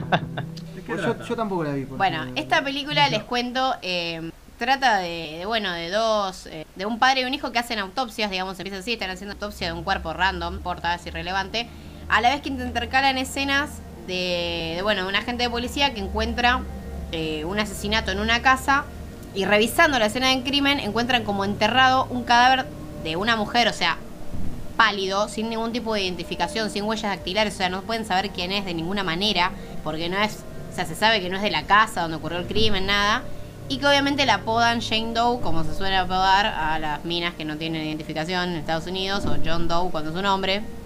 La cuestión es que, bueno, eh, el policía, por un tema de, bueno, los escándalos con la prensa o eso, porque vos no podés tener, digamos, un crimen y encontrar un fiambre y no sabés quién es, se lo lleva como de prepo a, a este señor que es eh, que hace autopsias. Forense. Forense, claro, es forense profesional y está como entrenando al hijo, digamos, a hacer las autopsias juntos. Y eh, le dice, bueno, necesito la autopsia tipo para mañana, la tienen que hacer esta noche, tipo ya. Y, y bueno, la cuestión es que el padre dice, sí, sí, qué sé yo. El hijo justo se estaba por ir a una cita con la novia. Y como que él dice, no, me voy a quedar ayudando a mi papá, tipo un nabo, básicamente, porque es como, era como onda, si haces una Sí. cita y te quedas con un fiambre. Ni se hubiera quedado. claro. Sí. Uy, capaz un poco la necrofilia, ¿no? Sí, bueno. Para preferir una La cuestión es como que, ah, bueno, al chico le llamó la atención que a la madrugada caiga un fiambre y que le digan al padre, che, que hacer la autopsia ya. Como que lo ganó la curiosidad. Y bueno, padre e hijo se quedan haciendo la autopsia del cadáver y le empiezan a diseccionar y empiezan a encontrar cosas turbias o cosas muy misteriosas y se empieza a desarrollar como una historia o como un misterio Y bueno, obviamente lo bueno de la película es que te va generando como incertidumbre o expectativas. Hay revelaciones. Y sí, se llega a un final, que ahí yo creo que es lo que le gustó a Daro, que es, hay un final que es como, bueno, si expectativa bien y si no, bueno, no. Ah, Es como que es esas películas que básicamente dependen del final, creo yo. Daro murió. Claro. No las cumplió, dije. Ah, no las cumplió. Ah, perdón. Entonces, eh, claro, sí, yo creo que ese es el tema. Es Claro. una película que va generando un humo, si se quiere. un hype. Y bueno, Claro. si cumple la cumple y si no, bueno, no. Pero sí es destacable que tiene escenas grotescas muy buenas y tiene escenas de miedo también muy impactantes. Eso creo yo. Sí, sí, sí, las escenas que tienen que dar miedo dan miedo, además incomodan más de una. Y la autopsia ah, eh, es bastante gráfica, no se guardan nada tampoco. Eh, Sí. Qué sé yo, es lo que le da puntos a esta peli para no caer en un pozo. Bueno, yo creo que, que obviamente los oyentes y bueno, Anael y Frank que no la vieron juzgarán cuando la vean. Se fijarán si son del Team Daro o del Flor, ¿no? Luna. claro. Pero eh, sí, es cierto que la autopsia es grotesca, es cierto que tiene buenas escenas. Pero bueno, habrá que ver qué opinan ellos del final o, o de la revelación de la película. Bueno. Quizá en el próximo podcast traigamos Ay, pero hay muchísimo Oh, para para el próximo podcast se tenía que internar a mirar todo. Cáncer. Yo lo que creo igual, eh, que la peli, como punto negativo, es que hay un momento que se vuelve medio sobreexplicativa, para mi gusto. ¿Qué será? ¿Qué Pero será? bueno, Eh, no sé, no, no sentí lo mismo. Pero bueno, bueno, bueno. igual claramente no sentimos lo mismo. Claro. Evidentemente. No, pero por ahí en eso podíamos llegar a encajar los dos, pero bueno. Eh, Por suerte no fue tan mala como oh, ya creo que se habrán cansado de escucharme decir de Morgan. de Morgan, bueno, eh, sí, yo quiero que la comentes porque esa sí realmente merece bardos. Mira, ¿cuál es? Ah, ¿De qué trata? Ah, ¿ustedes no la vieron tampoco? No, no, no sé de qué trata. Bueno, bueno, eh, Morgan vendría a ser eh, una película, una mezcla de eh, Splice, ¿la vieron? La de eh, Experimento Mortal, que se llamó acá. Que es Una peli que, me crean- parece terriblemente mala, Splice. Eh, sí, que crean eh, vida, así, digámoslo, término así, de la nada, crean un ser que no existía, punto. Y ese ser se pone en contra de ellos. Es una mezcla de eso con Ex Machina, o sea, mezclas esas dos. Si tenés Morgan, pero si entre las dos juntaban un 10, con esta tenés un 1, porque es malísimo todo lo que quisieron hacer. Todo, todo, todo mal. No, es que hay más de un punto en el que digo, no puede ser que esté mirando esto, pero lo tengo que terminar de ver para ver si por lo menos el final lo rescata. La peli es eh, básicamente eso. Eh, se trata de una protagonista que no me acuerdo ni los nombres de los personajes, eh, que ni me interesó es que la mandan a un centro de estudios en el cual tienen a un grupo de científicos con su equipo de seguridad, el chef, eh, un psicólogo, todo, ¿no? La mandan a ella a investigar cómo está yendo su experimento, cómo está yendo, cómo les está yendo después de un incidente que hubo con uno de los de las personas que estaban ahí, que forman parte de ese experimento. Eh, y bueno, no, no- no sé, lo que pasa es que si digo un poquito más por ahí lo, lo termino contando y las pocas personas que lo quieran ver, Lo Y- poco interesante de la peli. sí, lo poco interesante de la peli es que en definitiva pasa lo mismo en las otras dos películas que ya mencioné. Se revela el experimento y como los científicos que eligieron dijeron, bueno, elijamos a los más estúpidos que tengamos y mandémoslos al campo. A trabajar así no nos arruinan nuestros experimentos acá y que ellos, no sé, dale mil pesos y que hagan algo ahí. Hicieron esto. Qué hijo de puta. Es que no podés. Eh, lo que más, más, más risa me dio fue el sistema de seguridad del lugar. Ya lo- los que lo vean se, se van a acordar de lo que digo. Lo hicieron con medio yaguarete, digámoslo así. Eh, eh, Ah, bien. un solo tipo, una pistola de dardos y una puerta que, que no la cierran cuando entran. ¿A quién se le ocurre? No, no, no, no. Ah, eso sí, está lleno de actores eh, bastante conocidos si son de ver series, eh, tanto de Netflix como de Cinemax. Van a encontrarse unos cuantos actores eh, qué sé yo, no voy a decir chicos porque no, tampoco son poca cosa, pero está bastante llena de actores buenos para hacer una mala peli.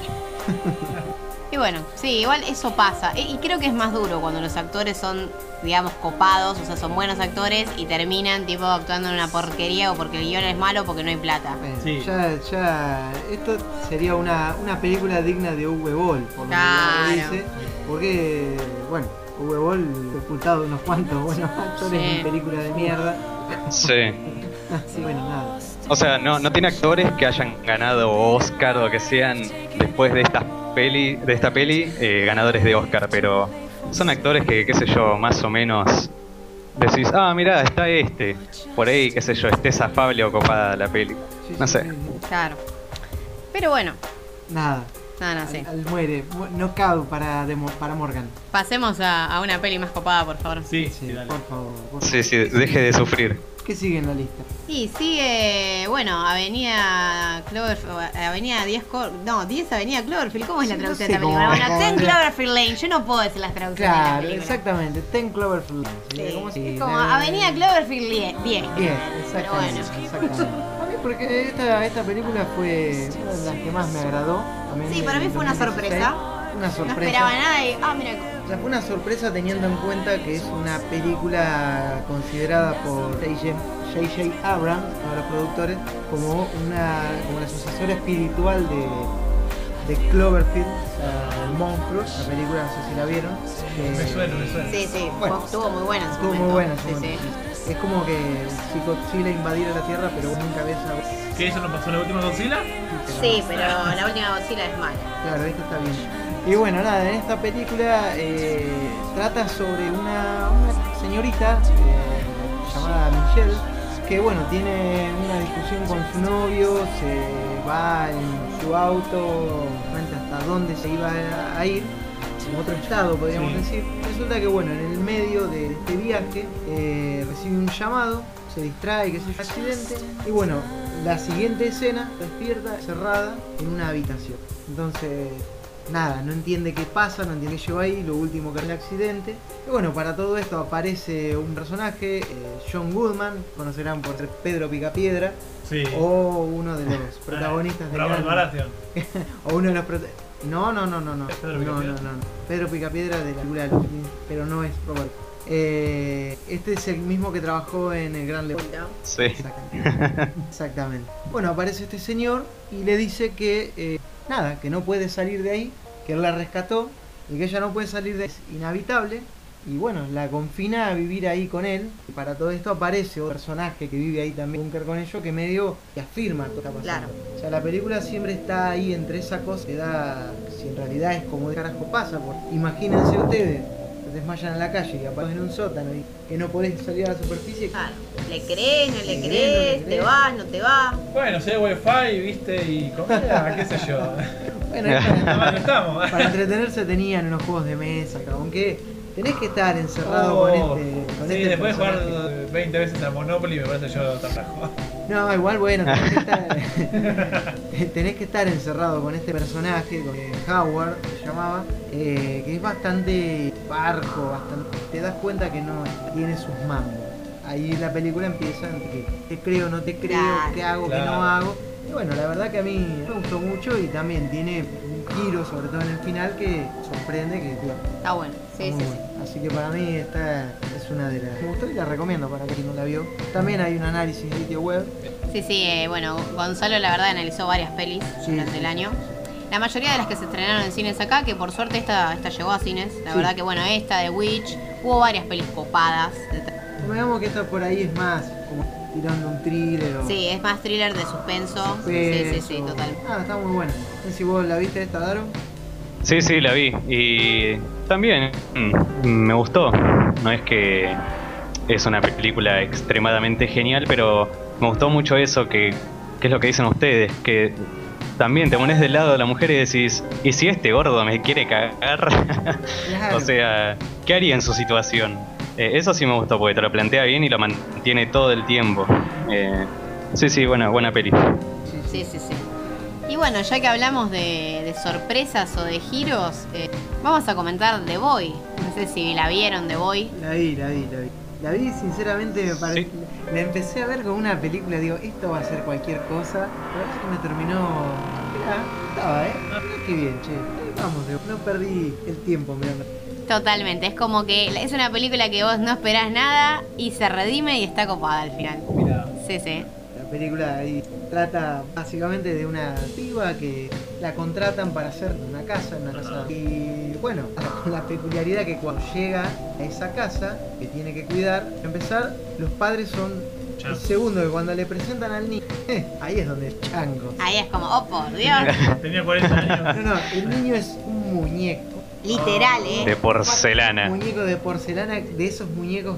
¿Quién carajo puto muñeco de esos que lo, vos decís, yo si tengo esto lo tapo porque es horrible, me das un cagazo. Sí, Yo lo prendo a fuego, lo tiro a la mierda, ni en pedo. sí. O sea, tenés eso en tu casa, te das vuelta y decís, uy, espero que cuando me dé vuelta siga ahí. Claro, o que no me esté mirando la mierda esa porque eso te asusta. Me generan un poquito de miedo. Sí, tiene Bueno, una expresión bizarra. Imagínense que la piba esta tiene que cuidar a, a eso. Y ahí ya es como. Y ahí ya dejémosla. Sí. Eh, Mírenla, mírenla. pero la, la verdad que dentro de, claro, del terror más, si se quiere así, como hollywoodense o, o más accesible o más, típico, eh, creo que es de las mejores. El Conjuro 2. Sí, ah, la verdad está muy bien. eh, Una grata sorpresa. Sí, sí, totalmente. Y bueno, ya vamos, vamos a pasar a una bastante más tapada. Que puede que no hayan visto, pero que viene de un director que tipo es conocido, que es eh, de Neon Demon. No, de Neon Demon, ¿no? ¿Cómo sería? Bueno, el demonio de Neon, o sea. Eh, que esta película viene del mismo director de Drive. No sé si vieron Drive. Sí, buenísimo. Sí, Una muy bueno. increíble Drive. Bueno, sobre todo, bueno, eh, vieron el, el lado estético de Drive, es muy copado, muy, muy destacado. Y de Neon Demon ah, es lo mismo, básicamente. La parte estética de, de Neon Demon destaca por sobre todo, pero además eh, este director, que tiene un nombre muy raro, eh, Nicolas Winding Renf, el apellido, como Sí. nunca uno se lo acuerda, ¿no? Eh, la película trata de una, joven modelo que se empieza a meter en el mundo del modelaje con todas las turbiedades o los celos o los chantajes y todo eso que eso implica, porque obviamente el mundo de la fama es así. Eh, y que bueno, como tiene una belleza muy exótica y un talento destacable, empieza a generar, digamos, celos o empieza a presenciar turbiedades en base a eso.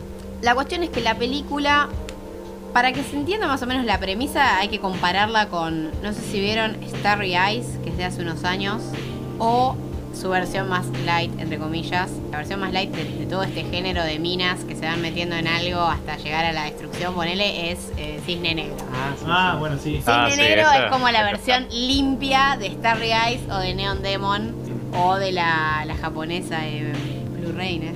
Estamos muy mal hoy, ¿eh? no sé qué está sí, pasando. Pero bueno, El alemán eh, no es- tiene esto, más. Diego, edit, edit. bueno, la cuestión es que en The Neon Demon juegan con eso, con la idea de lo dramático o, o hacer meterse en el mundo de la fama, pero a su vez, con, desde el lado estético de este director, pareciera a propósito, si se quiere, o no sé qué, pero ¿vieron lo críticas que son las, publicidades de perfume? Sí. Bueno, imagínense escenas así en la película. Ah, Que por momentos no sabes si son flashes de la mina o se están haciendo una escena. Claro. O sea, ¿entienden a lo que voy? Es como que se mezcla la psicología de la mina con las publicidades así crípticas y es, es una película muy extraña. Es como de ver a Lynch Sí. o, o sea, el cine así. No sé si es surrealista, críptico, cómo llamarlo, pero es una película que obviamente, o sea, no sé si se, puede llamar terror, pero sí es un thriller que te pone muy incómodo por momentos y tiene escenas bastante crudas, o sea, que en eso por eso la comparo a Starry Eyes, porque Starry Eyes es una película muy parecida de 2014, que es una chica que básicamente vende todo por ser actriz, en el sentido de vender de la dignidad o así. Y también es como que al volverse de alguna manera o tener celos de otras chicas que les va mejor, como que se empieza a, a irle mal en la vida o, o a tambalear sus relaciones de amistad, todo, y al final también todo te- culmina en un final como rebomba y esto es tipo así. O sea, Claro. tiene escenas, como que la película empieza tranqui, se empieza a poner turbia, turbia, turbia, y tiene escenas bomba. Así también es de Neon Demon. Y yo creo que a todo el mundo, o sea, a los que les gustó Drive les va a gustar. Es más o menos, o sea, ya saben con los que se van a encontrar. Si nunca vieron Drive, vean Drive primero porque es más accesible y Ah. después vean esta. La verdad, muy, muy copada. Este, bueno, y como así men- mención especial, una peli que recibieron, Los ojos de mi madre, La- esa es una de las que tengo pendiente. que... Yo eh, también. Bueno, que está eh, muy buena, es, es una película así como que trata en... Por- la historia como que trata en Portugal, este, en una época más o menos 1960, 70, por ahí. Es una peli totalmente en blanco y negro, pero más negro que blanco, podría decir, es muy oscura. Y que trata, bueno, de la vida de una chica llamada Francisca, que vive con la madre, que es eh, cirujana eh, de ojos. Cirujana de ojos. Y bueno, esto es al comienzo de la película. Resulta que aparece una persona, un muchacho, eh, que le pide a la madre entrar a la casa este, para usar el baño. Ya es cuando decís, oh, no va de. Bueno, este, imaginar, este, el muchacho le, le pide por favor que esté el baño, tiene muchas ganas, que por favor se lo muestre antes que se ponga poco razonable. La mujer tiene que acceder porque con un revólver. La cuestión es que eh, cuando llega el padre de Francisca, que eh, tiene que noquear a, Muchacho. muchacho mu- muy desequilibrado y lo encierra eh, en el granero. ¿Y qué pasa? Bueno, eh, para que deje de gritar, Francisca no tiene mejor idea que sacarle los ojos y las cuerdas vocales. Ah, bueno. Y, se, y a la vez se hace, se lo hace es una película que para los que vieron Thailand les va a gustar mucho. Tyler es bueno. Es una peli muy buena, pero bueno, esto es como que va un escalón más abajo, mostrándote todos los traumas mentales de esta chica. No digo que tiene escenas demasiado fuertes, pero te das cuenta que está bastante. Está bastante tocada. Eh, está bueno. Además la peli se divide en, en tres capítulos. eh, de nombre muy simple. El final, dentro de todo, este, no es la- algo del otro mundo. Pero la peli está buena. Es realmente recomendable. Bueno, antes de pasar a comentar las pelis como más bizarras o algunas destacadas de lo bizarro, yo quiero mencionar que, bueno, este año, vieron que año tras año que pasa, se hace cada vez más copas, hacen más series, producen más películas, agrega más eh, contenido al catálogo. Y este año muchas de las pelis de terror más interesantes fueron estrenadas en Netflix. Eh, y bueno, yo les quería comentar algunas. Una de ellas es Hash, que la pueden encontrar como que también me gustó mucho porque, bueno, el, el Home Invasion es uno de mis géneros del terror, Hunt, Rape and Revenge, eh, posible, ¿no? Claro. Acá es una chica que vive como recluida en una cabaña. Y bueno, es... eh, so- Ah, de ahí que. Claro, y empieza, eh, bueno, y juega con eso. Se le mete alguien a la casa. Va, se le mete alguien a la casa. Adentro un asesino que mucho no sabemos tampoco las motivaciones del tipo. Porque el punto fuerte de la película es mostrarte, digamos, la desesperación de ser sordomuda.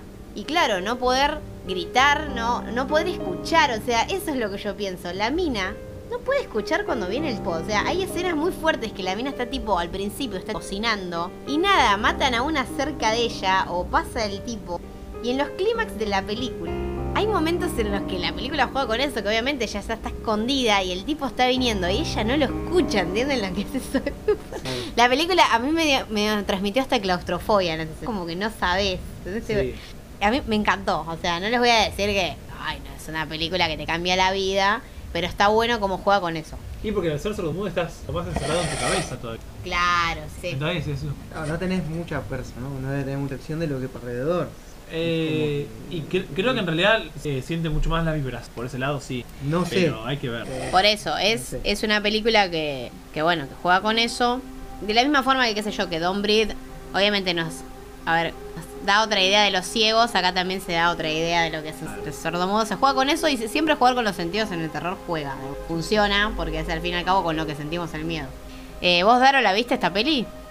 No, no, es una de mis pendientes. Bueno, mírenla, después me cuentan, está en Netflix. La verdad es, es una peli típica, una hora y media, nada muy. No, bueno. necesita mucha preparación psicológica, está, está buena. Em, y bueno, otra de las destacadas, que también de Netflix obviamente, que es The Invitation, que esta más que terror en sí es un thriller en el que nada es lo que parece y que creo que, que lo fuerte es como se va generando eh, la psicología de los personajes. Es como que el, la locura del personaje se transmite a vos y llega un punto que es medio que no sabes qué, qué creer. Básicamente eso. eso es lo copado de la película. Que bueno, si querés, Frank, contanos más o menos de qué trata. No, no, o sea, va- básicamente es, eh, es una. A ver, una cena de amigos, ¿no? Sí. Podría decirse. Los amigos se juntan, los invitan a una pareja en particular, ¿no? A una casa para que vayan todos a contarse. Fue de la vida de uno, fue de la vida de otro. Bueno, pero para todo esto, estas son las cosas que entiendo. Claro, yo tampoco la entiendo, la Estas son verdad. las cosas que yo no Sí, entiendo. O sea, eh, el personaje principal, podríamos el exnovio De la chica que de invita. la chica que invita. Y a su vez esta chica está con su pareja y él va con su pareja. O sea, Claro. ¿qué carajo tenés que ir a hacer siendo exnovio? O sea, esta Hay, hay parejas que tiran bien igual. ¿eh? No, No. pero Pasa que acá te vas No. dando cuenta que estos no terminaron bien. vos te, Ok, ok. En te este vas dando cuenta que que- las cosas no, no tranquilas. Sí, es- son, son cosas delicadas. Es como, como cuando van películas que van los slasher o claro. Bueno, en Until Dawn también. Sí. En Until Dawn está, o sea, siempre es ex novio, ¿entendés? o sea, Sí. tenés la pareja nueva, pero la ex novia está dando vueltas. No sí. Pasa que yo lo entendería más en un ámbito así de preparatorio, colegio, que acá, porque acá, después cuando vas descubriendo todo el pasado de la pareja, eso vos como decís como, ay, no, yo no sé si lo entendés. Claro, Como- excelente. Bueno, y entonces en esta, en esta cena en esta, empiezan a, a suceder cosas. Ya Salen los sí- trapitos al sol, los Oh. trapitos más turbios. Salen los trapitos, sí. al sol y salen un montón de personajes que cuando empiezan a mostrar, se da cuenta que. Es decir, Beto, viste, como que no, no hay uno que. No, no hay, no hay uno con normalidad. O por ahí sí, o por ahí Sí. alcance estando de gente extraña. mm, Claro, que es normal, ¿no? que es normal, claro. Y bueno, eh, nada, después no. eh, O sea, el desarrollo va bastante lento. Porque primero es toda una. Va a desarrollar muy lenta. Pero está ahí. Claro, es eh, en ese sentido es parecido tipo a The Witch, porque también juega un poco con eso, es como que no sabemos realmente quién es bueno, quién es malo, entre ellos tampoco sabes si los que se quieren se quieren tanto, eh, juega un poco con eso la peli y, y sí, la verdad que está, a mí, a me gustó, fue como una re sorpresa. También es una película que no va a cambiar la vida, ¿no? pero de esas que ah, vamos a ver esta y la vamos a Claro, exactamente. Y bueno, otra que, que yo quiero destacar es eh, The Pretty Thing That Lives in the House, o sea, esa cosita linda que vive en la casa o algo así. Que es, eh, bueno, es un thriller muy clásico, o sea, una peli de terror muy clásica. Eh, de hecho, eh, a mucha gente le gustó porque remite un poco a las atmósferas de, las películas ochentosas, tipo The Shining. Sí. Y tiene un poco también de terror gótico en, en la ambientación. Eh, que es una peli que, que, bueno, está protagonizada por, por Ruth Wilson, que es la actriz que algunos la deben ubicar porque es Alice en Luther, no sé si vieron Luther. Y si no también, eh, bueno, ganó un Globo de Oro por la serie de Affair, que es una serie muy copada. Y actuó en varias miniseries eh, de la BBC. O sea, a ella como que le salen muy bien los papeles, o sea, impactantes a nivel emocional o dramático. Es como Ajá. que sabe transmitir las emociones. Es una actriz que a mí me gusta mucho por eso. Y en esta película cumple el rol de una enfermera que la llaman para, bueno, para instalarse en una casa para cuidar eh, de una mujer que ya está vieja y que era como una, es autora de libros, o sea, una novelista. La cuestión es que, bueno, como, o sea, la película realmente empieza muy típica y la premisa es muy típica porque ella, nada, se instala en la casa ahí y empieza a sentir cosas raras, tipo actividad paranormal. Pero la estructura de la peli y cómo va mostrando, o sea, lo que va pasando, es raro, o sea, es como... Creo que la película está buena por la ejecución, o sea, no, no lo puedo contar con palabras porque justamente lo tiene que ver por cómo lo hace la película. Sea, es una película que vos la ves y que está bueno porque agarra lugares comunes o cosas típicas, pero que les da un giro o una presentación distinta. Y también está en Netflix, de hecho es original de Netflix, sea, sale al inicio, es original. Así que la es una producción muy copada, yo la, la- la re recomendaría. Y, y bueno, Daro, no sé si nos querés comentar de Spectral, que es otra también de Netflix. Eh, sí, lo que pasa es que Spectral no es de terror, ¿eh? No tiene No, no, nada o sea, no- de es- horror tampoco. No es, no es terror en sí, pero, o sea, yo todavía no la vi, pero lo que a mí me habían comentado es que es bastante violenta o algo así. Eh, no, tampoco. Bueno, entonces son re mal. chamulleros, no importa, vos comentala, porque es ciencia ficción. Sí, sí, es ciencia ficción pura y dura, ¿no? Es Hay, género al final. eh, Sí, sí, el tema es este. Eh, resulta que hay una, una serie de acontecimientos en una zona que estaba en guerra. Está toda destruida la ciudad. Y envían unos soldados a un, pelotón eh, a investigar qué es lo que pasó con, un, con uno de sus equipos. El equipo Utah vendría a ser, la brigada Utah. que no tienen señal de ninguno de ellos. Y el último soldado, y el mejor soldado que tenían, eh, bueno, fue atacado misteriosamente por un ente humanoide. Como es eh, futurista, podríamos decir, tiene mucho tecnología demasiado avanzada. Es tipo como Iron Man, vieron que tiene cosas que vos decís, bueno, esto podría llegar a ser posible en algún momento. Esto también. Y tienen tanta tecnología que ellos creen que esos entes que atacó a esta brigada son eh, soldados del bando contrario con camuflaje óptico. Así que se mandan como si nada y resulta que no. Eh, es algo un poco más... No sé cómo decirlo. Porque no es extraño, no es eh, raro, no es eh, nada afuera de este mundo. Lo que pasa es que no puedo decir mucho más nada de esta peli porque ya estaría revelando cosas que es mejor que vean ustedes mismos. Pero sí, básicamente la peli es eso. Y bueno, seguimos a un, un chico que, va, un chico, un chabón, que es el que creó gran mayoría del equipo especial que usan estos soldados y lo llaman a él para ver qué es eso, o sea, que por qué salió en las grabaciones de, de las cámaras de los soldados. Si es algo óptico, se supone que tampoco debería salir en esas cámaras. Y si salió, ¿por qué? No es un error, no es eh, algo de otro mundo, no es alguna criatura extraña. Así que, este tipo lo que tiene que hacer, junto con esta brigada que lo cubre, es tratar de ver de dónde carajo es que salen estos bichos. Y bueno, ahí se desarrolla la historia y prefiero no contarles nada más. No es una peli, por más que es de Netflix, eh, no es una peli eh, extremadamente buena, no es del nivel de otras cosas originales de Netflix, eh, pero está bastante bien, eh, qué sé yo, menos de un 6 no le podés dar. Sí, sí, o sea, no es que eh, perdés tiempo viéndola como viendo Morgan o u otra de las que nombramos. O jugando a No Man's Sky. sí, y también. Pero, qué sé yo, es una peli que es mirable, diría un compañero mío de la facultad. Bueno, entonces la vamos Se a deja ver. Justamente. Bueno, y ahora sí nos vamos un poco para el lado de lo bizarro. Y yo quería comentarles eh, justamente una que la agregaron hace poco en Netflix, estrenó hace ya un tiempo, salió por mitad de 2016 más o menos, que es Sus Army Man, que acá la tradujeron como eh, Un cadáver para sobrevivir. Es una película bizarra, cómica, una premisa bastante ridícula. Eh, que básicamente un tipo que está en una isla, o sea, naufragó, según explica, cuando está a punto de suicidarse, como que nada, mira tipo el horizonte y ve que la marea trajo un cadáver. Primero, obviamente, él piensa, a ver, piensa que es una persona, ay, no, no, me tengo, o sea, tiene, digamos, el- la soga en el cuello y justo ve que trae una persona y dice, uh, miren si está vivo, no, no, no me tengo que matar justo ahora. Bueno, el tipo se zafa de la horque, va a ver el cadáver y nada, este cadáver estaba en estado de descomposición. El cadáver, el actor del cadáver es Daniel Radcliffe, el... Y bueno, ustedes pónganse a pensar que si Daniel Radcliffe siendo de cadáver, es que obviamente esto no es un cadáver normal. La premisa Claro. de la película es que el tipo este de la isla eh, desarrolla una amistad, una relación con este cadáver, o sea, se empiezan a hacer amigos, posta.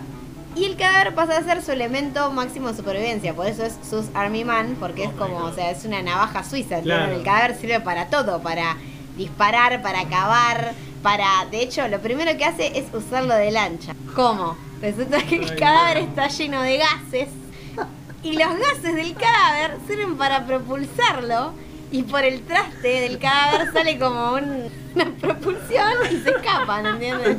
O sea... No, no, no, es increíble.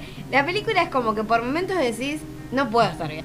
Pero lo seguís viendo y está piola, está buena. La verdad que era, al final cuando terminas de ver decís, ¿por qué vi esto? Pero como que tiene sus momentos igual que son, o sea, por momentos es tierna, por momentos te, te llega a nivel tipo sentimental, o sea, te pone triste. Está buena, la verdad que no es solo risa y tiene diálogos muy, muy inteligentes y está, está buena. No sé si la viste Daro vos. Creo que Daro murió de nuevo. ¡Daro! Daro acaba de. Bueno, Daro murió, nos queda la incógnita si la vio o no, pero en serio realmente yo esta la recomiendo, además si ahora está en Netflix es más fácil de acceder. Sí, sí. Eh, y sí, no, la verdad que es una, o sea, vos decís, ya la premisa, onda, una persona que se hace una amistad con un cadáver ya es rara, pero la película excede incluso su premisa. Tienen que Sí, mirar. sí, sí. Suena muy bien. suena muy La recta final es, es, es loquísima. Pero bueno, como les decía, seguimos con lo raro y lo loco. Sí, Y otra que a mí, la verdad, me gustó mucho es Orgullo, Prejuicio y Zombies. está buenísima. ¿La vieron? Está buenísima. Sí, sí, sí. Mm, No, no la vi. Buenísima. tienen que verla. Este. Va, ¿les pasó alguna vez? qué sé yo, va a estar con una novia, va a estar aburrido, si vieron Orgullo y Prejuicio. Es lo mismo, pero con zombies. Es una película ambientada así en la, en la época victoriana de Inglaterra. Sí, sí, es realismo 19, o sea, Sí. tipo, tal cual. Claro. Inglaterra, tipo la, la cultura del momento, o sea, bueno, a ver, Jane Eyre, eh, Jane Austen, perdón. Jane Austen, todas las novelas es así, son novelas costumbristas que Sí. cuentan la historia de una mujer en, en esa sociedad que obviamente, o sea, en una sociedad que, sin ir más lejos, apreciaba mucho a las mujeres en varios aspectos. Pero esta película da un giro porque es la misma historia de Orgullo y Prejuicio, o sea, Es los mismos misma. personajes, ¿eh? Darcy, eh, Sí, o sea, lo mismo, pero... Eh, Sí, la, la premisa básicamente es que este, vinieron unas ratas de la China Sí. o por ahí que infectaron a la gente y la gente se transforma en... ¿Qué pasa? Eh, Inglaterra como que se dividió, por un lado está Londres, hicieron como una especie de fosa de como 40 metros rodeándolo todo. Este, y están, bueno, los campos afuera, este, y los campos que están como desde la fosa hasta Londres, es como los lugares donde vive la elite, la nobleza. Y bueno, ¿qué pasa? La cosa es que, eh, bueno, es la misma orgullo y prejuicio. Eh, las chicas, bueno, la diferencia de las chicas es que aprenden artes marciales de la China. claro, eh. Esa es la gracia. Entonces todas se entrenan con espadas, con, con, llaman con artes marciales, que está bastante buena, es muy divertido. Pero bueno, y la historia en sí es... Ah, Darcy no es solamente un caballero inglés, sino que es un cazador de zombies, que se da cuenta gracias a unas mosquitas que tiene. Porque la diferencia es que además eh, los zombies acá no son como los zombies de cualquier peli. Los zombies como que saben, tienen una especie de mente Sí. saben eh, ¿cómo que es? Eh, disimular saben disimular cuando están entre personas este y por eso son más vivos Claro, acá es como justamente, o sea, la historia es exactamente lo mismo porque obviamente, o sea, Elizabeth y las hermanas, el drama, el drama de, de Pride and Prejudice es que encontrarle básicamente un pretendiente a cada una de las hijas, es el drama del padre y la madre que tienen las cinco hijas.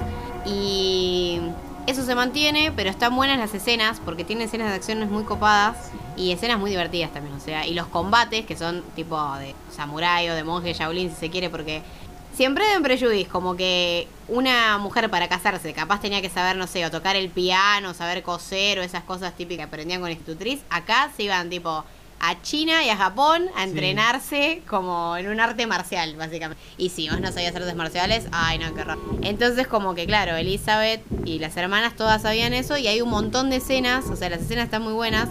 Y desde el lado del fetiche, desde el lado del fanservice también si se quiere, tenés a las minas medio, na- o sea, eh, eh, están buenas las pelis, sí está está buena, está bueno buena. sí. este bueno no, mucho más para agregar Eh, además la escena da un giro pero como que agrega una parte especial con el otro pretendiente que ahora no me acuerdo Elizabeth que es bastante bueno porque eso los, los zombies como lo que dije ah, tienen una especie de conciencia entonces eh, no son solamente qué sé yo seres eh, eso está muy bueno para ya desde ese lado está Sí, sí, es una peli que, que bueno, a mí me sorprendió y me parece, me parece que es casi que la, o sea, la mejor comedia de horror del año. Que- sí, Es un sí, buen sí, sí, sí, es totalmente está espectacular. muy bien hecha demasiado bien hecha Y bueno, no puedo decir lo mismo de Hardcore Henry, que es una película que me la pintaron recopada. No sé si la vieron porque No, también está en Netflix.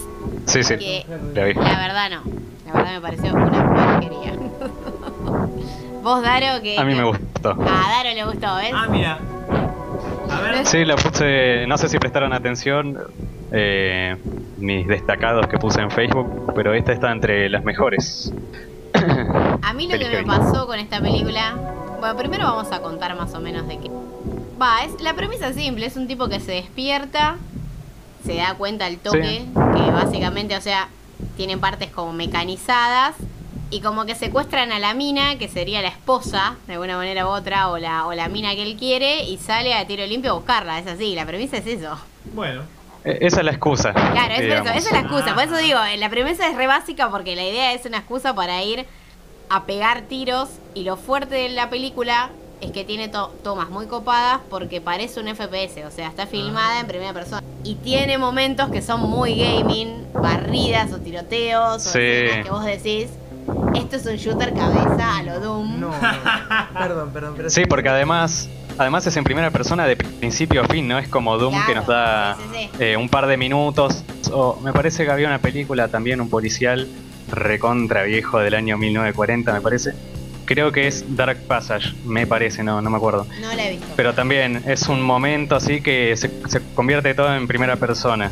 Eh, pero esta toda, toda, toda la película en primera 100%, persona. eh, primera persona shooter. No, pero si tiene una barrida, si hace una barrida, ya, ya, perdón, pero para- a mí no me gusta. Ya eso de la barrida, eso de tirar barrida, cualquier superficie Dishonored 2, No, bueno, pero esto no hace barridas en cualquier parte. No, lo hace esto está de vez más- en más cuando arriba de una mesa. Sí, sí. Y Bueno, bueno, acá más creíble. deja de vamos, contar. vamos a darle el beneficio de la duda porque Dishonored 2 sí lo vi y Eh. vamos a darle el beneficio. A mí lo que me pasó con Har con Harry es que me pareció que el ritmo de la película, no sé, yo capaz esperaba un ritmo más frenético y que hubo momentos que me parecieron, o sea, bastante tontos y que el giro del final es como que yo sentí, o sea, sí, es un giro que capaz no te lo esperás o como que hay, o sea, pero ese es el hecho, el hecho de que una película que parece como bizarra o un chiste en sí mismo, que tenga un giro, ya no me gustó. Para mí la película tenía que ser más básica a nivel argumental, tipo, totalmente cerebrada y, que, y, y más chistosa, si se quiere, porque la película por momentos toma, toco- toma tintes serios, para Claro, vos decís una película más con más ritmo, por ejemplo, la que hablás así de una película de esa básica, que tiene un ritmo constante, pero ustedes si vieron Crank, Claro. Sí, Crank. Sí, sí, Estaba sí. pensando en Crank. Crank, por ejemplo, claro, ojalá tuviese el ritmo de Crank, pero que es re- sí, es re básica. Es que el tráiler, el avance te muestra que es Crank en primera persona, pero después en la peli pega algún que otro eh, así, sí, frena de golpe, porque no es algo que va pasando a poquito, o sea, de golpe frena, pasa alguna boludez y ahora de nuevo a correr y a perseguir algo y sacamos un arma. Y, y sí, tiene una escena que yo no la, no la consideraría completamente tonta, pero sí, o sea, se lo pudieron haber ahorrado. Eh, para los que la vieron ya deben saber cuál es. Y después tiene esas cosas que, o sea, están hablando y así de la nada te ponen un- una batería sonando todo lo que da y enfocan a uno que está saltando y cagando tiros a todo el mundo. Y... Oh, no, Sí, no. esas cosas están buenísimas. es como, hay que verla. A mí la verdad, capaz yo esperaba otra cosa, pero sí, me parece que hay que verla porque es innovadora, si se quiere, hay que sentarse y verla. me No, llamó la atención la, la premisa. Digo, es en primera persona. Pero bueno, yo, yo esa les diría que vean. La que no tiene que ver, pero ni en pedo ni en joda, es la remake de Rocky Horror. Mira, No sabía ni, de- ni que existía Eso, una eso me remake lo de eso. comentó mucha gente. Yo me quejé de esta película hace unos días en redes sociales. La película se estrenó en octubre, no la vi en el momento porque yo venía siguiendo los avances, pues soy muy fanática. Y cuando salió dije, ay no, mejor no la voy a ver, porque es una producción de televisión que hizo Fox. ah, si lo hizo Fox ya sabés. Inicialmente, es así, inicialmente iba a ser eh, una puesta en escena tipo, o sea, tipo obra de teatro, tipo show, como uno de Broadway. Sí. Porque obviamente, o sea, Rocky Horror nació así, o sea, en teatro, en Broadway, llegó al cine. eh, y bueno, como se cumplía, digamos, un aniversario del estreno, la cuestión era esa, era hacer... Claro. De hecho, tenía toda la, todo el mambo de que volvían muchos de los actores originales, porque está Tim Curry en la película, más no en el rol de Frank, ¿De qué pero... eh, bueno, en la Rocky Horror original vieron que hay un viejo que como que va relatando la historia. Sí, bueno, el ese, investigador. Claro, ese viejo ahora es Tim Curry. Ah, qué bien. Obviamente Tim Curry ya no está como para ser de Frank, en hecho. No está para hacer el baile. ¿cómo se Claro, ya hacer eso. Tim Curry ya no puede hacer ningún baile, chico. No. Pero eh, la remake, Ah, de Time Warp. claro, sí. La remake tiene, es un calco, película original, que tiene la estructura de eh, película dentro de película, porque que no saben, Rocky Horror es la película que más, tiene el récord de la película que más tiempo se estuvo, se sigue proyectando, nunca paró de proyectarse desde el 29. Y lo que tiene es que, claro, tiene eso de una película dentro de otra película, porque si vos vas a Los Ángeles a ver eh, Joe Show, la gente está toda vestida y va a ir a las coreografías en la sala de cine. Es como que es como de culto hacer eso, o sea, es como Sí. un ritual, ¿entendés? Que hacen los fans. Y la película empieza así, en una sala de cine, y por momentos sale de la pantalla para mostrarte lo que están en la sala. O sea, es una taradez, sinceramente, porque no tiene el mismo impacto. O sea, no es un, un show en vivo, a ver si Claro. se entiende. Y lo que a mí me molestó un poco es que la mayoría de los actores son malos, son actores.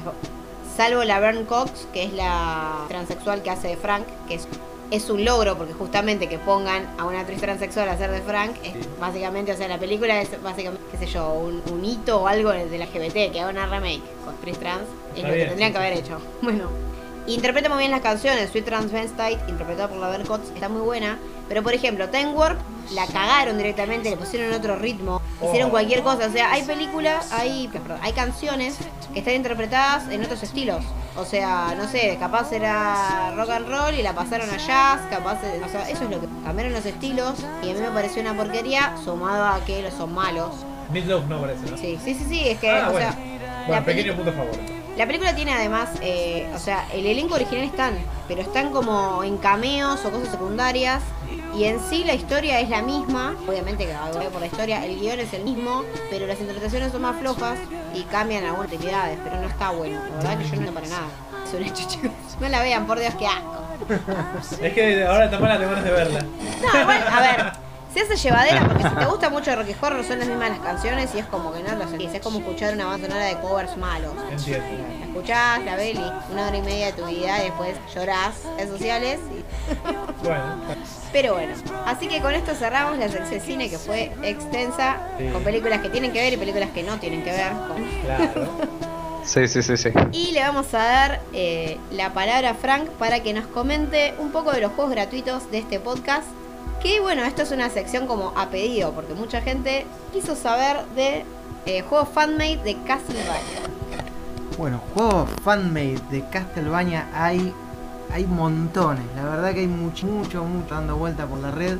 Eh, me di una tarea investigativa porque sinceramente hay mucho, pero también hay mucho que está caído, ya que, la verdad que no dejaron de recibir soporte, o los links están caídos, o son juegos que son viejos y ya pasaron. O sea, el momento pasó y bueno, se le sigue dando bola. Sin embargo, hay otros que aún hoy tienen vigencia y que la verdad están muy muy buenos. Hay que destacar que en lo que son juegos fanmade tenemos los que podríamos decir hacen como una especie de remake o algo así de, algún título original de Castlevania. Tenemos típico Castlevania más difícil, el que es un sprite y el personaje principal es otro, pero están en base a un juego y siguen el esquema de, de esos hay, hay hay otros que, por ejemplo, está uno que es el Simon Quest, que trataron de portear a un 3D, pero es un 3D rarísimo porque el 2D del juego de Castlevania original, pero que lo puedes rotar en 3D y la verdad visualmente es feo, pero es como un intento de hacer. Sin embargo, bueno, las mejores producciones, que les decía, para mí son los que toman el universo Castlevania referente y tuvo nuevo. Y ahí eh, creo que se encuentran la- los más jugosos. Uno de los que le podría recomendar es eh, Castlevania Moonlight Requiem. Esto es un, bueno, un desarrollo que lo hicieron, no sé, un estudio indie podríamos decir, o un grupo de desarrolladores. Se llama The 2D To Do Team. Y bueno, este juego se desarrolla en Europa durante el 17, en Londres específicamente. Transcurre un eclipse, bueno, que no se va, él es permanente. Entonces mandan ahí a un personaje que se llama Gina, eh, Gina Cross, perdón. Esta pertenece a una orden eclesiástica, ¿no? Que es eh, secreta y bueno, le envían ahí a investigue a ver qué pasó. Y bueno, se encuentra con que esto es un caos. Tiene interesante personaje, es bastante original, que eh, además es mitad vampiro. Combate un poco ataques cuerpo a cuerpo, más tipo fuerza bruta, haciendo gala de sus dotes vampíricas. Y por el otro lado, ataques a distancia como... Ah, está bueno. Eh, otro de los también de los que más me llamó la atención es el Castlevania NKN, desarrollado por una sola persona, Frequency se llama. Eh, la historia también sigue a un cazavampiros bastante escéptico. Bueno, es cazavampiros, pero él no cree mucho en los monstruos y demás. Eh, pero bueno, este tipo se llama Marcelo. Bueno, eh, es un juego también basado. Toma por ahí la premisa un poco de lo que es Castlevania Rondó Blood. Sí. Eh, pero bueno, incorpora algunas mejoras y demás. Poder comprar ítems en algunos comercios, usar magia. Tenemos NPCs que nos acompañan durante la tira barriles, un per, ahí tomando una mano. Eh, también tiene nueve niveles el juego, cada nivel contra un jefe. Y lo que tiene bueno que en la medida que lo jugamos vamos desbloqueando algún que otro contenido, como por ejemplo un modo boss rush, estamos a los jefes, o un bestiario que también podemos ir desbloqueando y ver de los bichos a los entran. Otro también de los que, bueno, estuve viendo es uno se llama Castlevania Spirit Lords. Este está desarrollado por Aura Team y lo que tiene este juego que en este momento es en etapa demo, pero sigue con desarrollo hoy en día. Lo que tiene interesante es que toma a dos personajes, son Alucard de Drácula ¿no? y Asoma, y los mete en un juego eh, multijugador. O sea, podemos, Ah, jugar, podemos jugar de a dos ¿Cooperativo? cooperativo. No, re- eso es. Eso la verdad está espectacular, muy, Está bueno. muy buena la idea. Eh, lo malo que bueno, la versión demo no, no puedes jugarla solo, Ah. sino que te obliga a jugar de a dos. Ah. Pero bueno, igual se puede, pero Eh, los más expertos pueden jugar a dos manos, ¿viste? yo creo que si algún chino, algo, algún chino, algún japonés lo debe Sí, si sos coreano pues. Seguramente que sí. Eh, pero bueno, nada, esto también está interesante y parece prom- Luego hay, bueno, muchos más que podría nombrar, pero se extendería demasiado. Aunque no quiero dejar de citar al, para mí, destacado, que ya lo, bueno, lo comenté ahí en el sitio, que es Castlevania, de Le Carte Chronicles. Es un juego que totalmente hecho de cero, porque no toma sprite ni nada de otro juego, tipo este Milk, programado solo también. Se tomó el laburo de, diseñar personajes, escenarios y demás. Un juego totalmente original, con una historia también original, ambientada en Segovia. Y bueno, con un personaje que a mí en la nota si me pasa, creo que es para acotarlo, ya había un Lecard en uno de los juegos de Castlevania, en uno de Mega Drive, donde bueno, el personaje este, a diferencia de Belmont o manejábamos a John Morrison, que usaban látigo, este tipo usaba una lanza, le daba una variedad al juego, pudiendo usar esa lanza para llegar. Bueno, en este Lecard Chronicles, nada, vuelve a usar el látigo, pero ahora está bueno por un poblado que podemos visitar, comprar secundarias, bastante extenso el juego, la verdad, muy bien hecho, desafiante. O sea, al igual que todos estos juegos que son gratuitos, pueden buscarlos igual, bueno, eh, de descarga para que sea inmediato, porque hay algunos que no se encuentran ya en sus páginas oficiales, sino en algún foro o demás lo pueden. Pero sinceramente es muchísimo lo que hay para jugar en base al mundo Castlevania. Pero bueno, estos que les acabo de recomendar se los son gratis, muy bien. Bueno, obviamente sí. Es que ese es el tema. Si corre en cualquier PC y es gratis, pues bueno. Pero bueno, ya entonces creo que casi que finaliza este podcast. Ya que decimos jugar, vamos a comentar qué estuvimos jugando estas últimas semanas del último programa, ¿no? Estuvimos jugando. Eh, yo no estuve jugando nada porque se me quemó el PC. Estoy muy mal. Oh, Pero sí, bueno, tengo que repararlo. Pero estuve jugando en Android Dan the Man, un juego de lucha medio al- bueno, plataformero, Ajá. este que está muy bueno porque en realidad comenzó como una especie de miniserie, Mm. este o una web serie, digamos.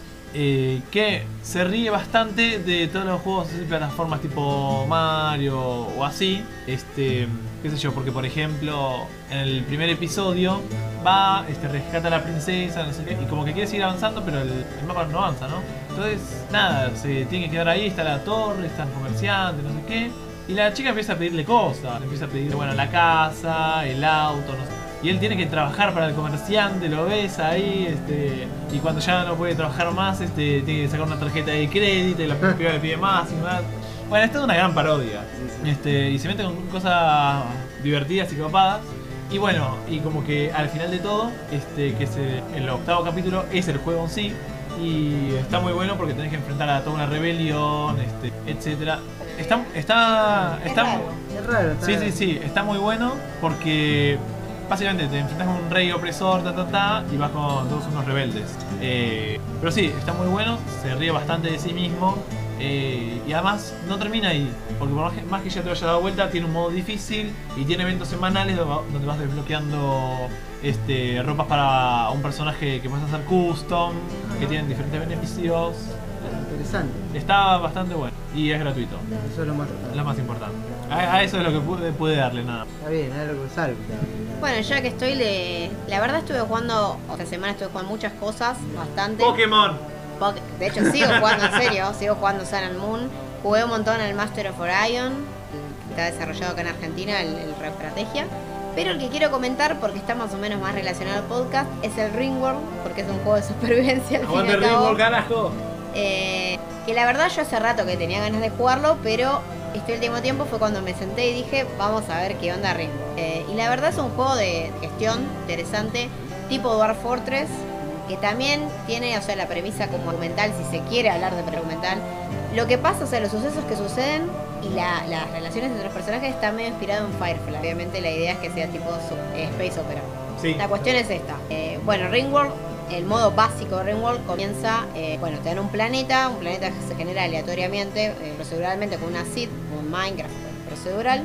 La cuestión es que eh, como que aterrizaste ahí, o sea, hubo un accidente, quedaste varado en el planeta y lo primero que haces es elegir un bioma en el que vas a desarrollar tu comunidad que inicialmente tiene tres colonos o supervivientes personas. Ese es el modo básico. Después hay un modo en el que juegas con uno y después hay un modo que juegas con. Se agregaron después. Eh, bueno, y la cuestión es así, es como vos aterrizás en un, plane- en un planeta, en un bioma que puede ser más o, más o menos hostil, porque obviamente un bioma está cubierto de hielo o una tropical son más templado, Claro. ¿no? Y bueno, la cuestión es vos forjar tu base o la cita ahí y nada, y sobrevivir. Esa es la cuestión. El tema es que lo que tiene en particular es que además de personajes que vos controlas, tiene una IA, como la IA Storyteller, narrativa, cuentacuentos, que es la que genera cómo se van sucediendo los eventos al azar, digamos, en, por ejemplo, ataques de enemigos, o qué hacen los personajes, porque si, van- si bien uno tiene control sobre los personajes, hay bastante libre albedrío en ellos.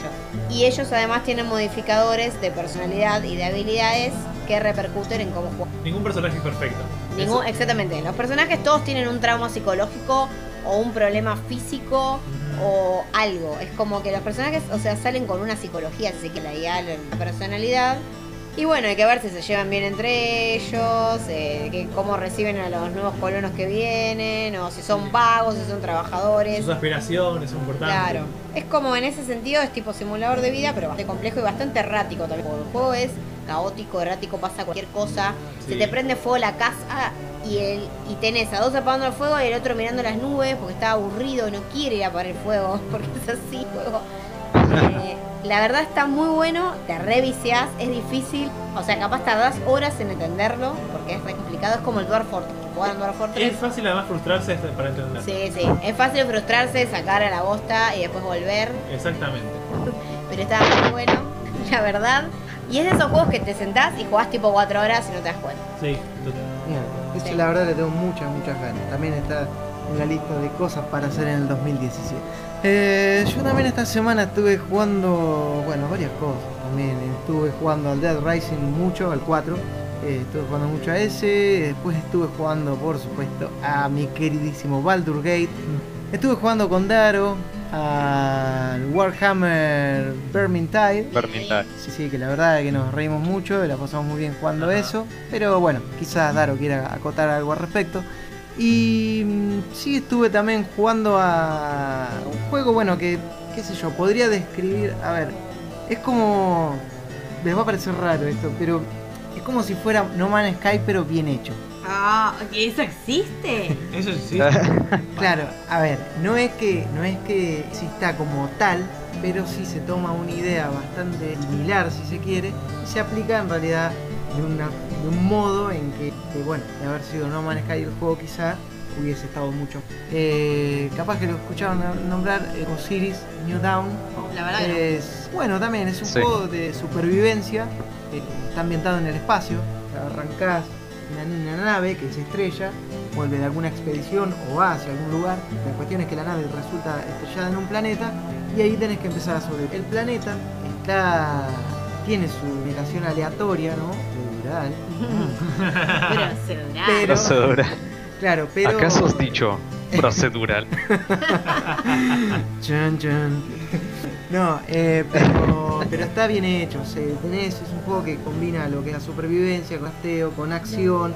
Tenés que pelear contra unos bichos. Cuando se hace de noche es bastante complicado. Hay algunos bicharracos que son tenebrosos, medio. Algunos me remitían como, no sé, uno que me encontré. Me hacía acordar como de Dead Space. Pero bueno, nada, la cuestión que a la noche la cosa se complica un poco y cada que pasas una noche te dice, bueno, lo cual es un evento. Y nada, después el juego se desarrolla como cualquier juego de super craftear, juntar recursos, crear mejores armas y demás. Claro. Eh, pero bueno, incorpora todo un sistema de habilidades, un árbol, bloqueando cosas. para- Medio como, no sé si jugaron al ARC, Sí. Bueno, medio así de estilo. Sí. No, bueno, Sí, sí, sí, no, muy, muy completo. Por eso digo que, que toma un poco esa idea de, del espacio, de, de No Man's Sky, pero lo hace bien. La verdad que es mucho más Bien. satisfactorio. Así que bueno, Daro, Claro. Yo estuve jugando al Warhammer Vermintide, ya lo dijo Franco. Le estuve dando duro y sin piedad. Eh, nada, un muy, muy buen juego. Dentro de poco, bueno, no sé, este podcast tal vez salga más tarde o tal vez antes, depende cuánto me demore en hacer el análisis para el sitio. Bueno, pero en algún momento va a haber una. sí, sí, sí, Sí, sí, sí. totalmente. Sí, sí, sí, y esto se viene, un- es, va a ser un análisis bueno, ¿eh? porque eh, es un juego que lo merece. Y después, fuera de eso, estuve jugando eh, al Skyrim, que estuve viendo ¿Cómo hacer eh, un speedrun del juego en cuanto me lo puedo terminar, pero no, eh, necesito práctica, mu- mucha práctica. Nada más, solamente ya eso. te, ya te pasaste de querer explorar, ahora querés hacer speedrun. Claro. Ahora, ahora. Sí, a ver cuánto me puedo pasar en modo historia. Maldito vicioso de Skyrim. Otro nuevo año con la vida paralela ahí, ¿eh? Sí, sí, sí. Y bueno, creo que obviamente antes de cerrar vamos a mandar saludos. Y el primer saludo que tenemos que mandar es al tío, Sí. que siempre estuvo siempre presente con el podcast. Es el que va a editar este podcast también, porque es el, No, no zafa. es el productor No y el genio de la edición, eso sí. Totalmente. Eh, un saludo al tío, que bueno, que no sé si ya está en cama o cómo está, esperemos que se mejore. Sí. Yo creo que para el momento. Debe estar destruyendo tanques. Claro, está destruyendo tanques. no sé, mira, capaz que si nos metemos ahora en World of Tank lo encontramos ahí. Eh. Che, vos no tendrías que estar trabajando, le tendríamos que Claro. Debe estar ahí en World of Tank. Bueno, sí, por supuesto. Y yo quiero aprovechar también para mandarles saludos chicos de The Omelets, que su música. Y les recuerdo que todo, bueno, pueden buscarlo en Facebook como The Omelets o en Google pueden buscar The Omelets Bandcamp y escuchar todo su material discográfico. Eh, y también, eh, acotado esto, los invito a que pasen por una página, si les gustan los juguetes, yo soy grande pero aún tengo en mi casa una repisa de chiquitos, me gustaría seguir implementando esa colección, así que si les gustan las cosas esas como a mí, los invito a que pasen por una página en Facebook, busquen Grey School Toys, que tienen muy buen merchandising, muñecos de Game of Thrones, de Breaking Bad, de Marvel, DC, todo y en pesos. La verdad que muy, muy buena mercadería. Bueno, ¿algún otro saludo? Eh, yo, pa- para Saki y Jingo, los chicos del podcast Tac Tac Duken, de paso le hacemos un poquito de propaganda, que, que ya eh, este martes pasado, porque dentro de poco van a tener su episodio número 100, que Ah, esperemos que sea el de Arnold. Los que escuchen Tac Tac Duken sabrán que le piden el especial de Arnold desde el número 10 más o menos. Esperemos que el número 100 sea el indicado para nuestro querido Arnoldo. Un saludo para ellos también entonces. Y bueno, como siempre nos pueden leer eh, todos los días en www.shdownloads.com.ar. Nos encuentran en Facebook como, bueno, barra Survival Horror Downloads, en Twitter como arroba shdownloads, en Instagram tenemos ese mismo nombre de usuario, en Facebook tenemos un grupo que es SHD Community, Comité del Horror, eh, el mismo nombre con el que estamos, somos mentores en Steam. Y bueno, nuestro canal de YouTube, que es SHD TV. Y si por alguna razón no estás escuchando esto en SoundCloud, en SoundCloud podés encontrar, bueno, todos nuestros programas si nos buscas como un podcast de terror. Y bueno, creo que eso es todo. Nos despedimos Sí. con Manchester como siempre.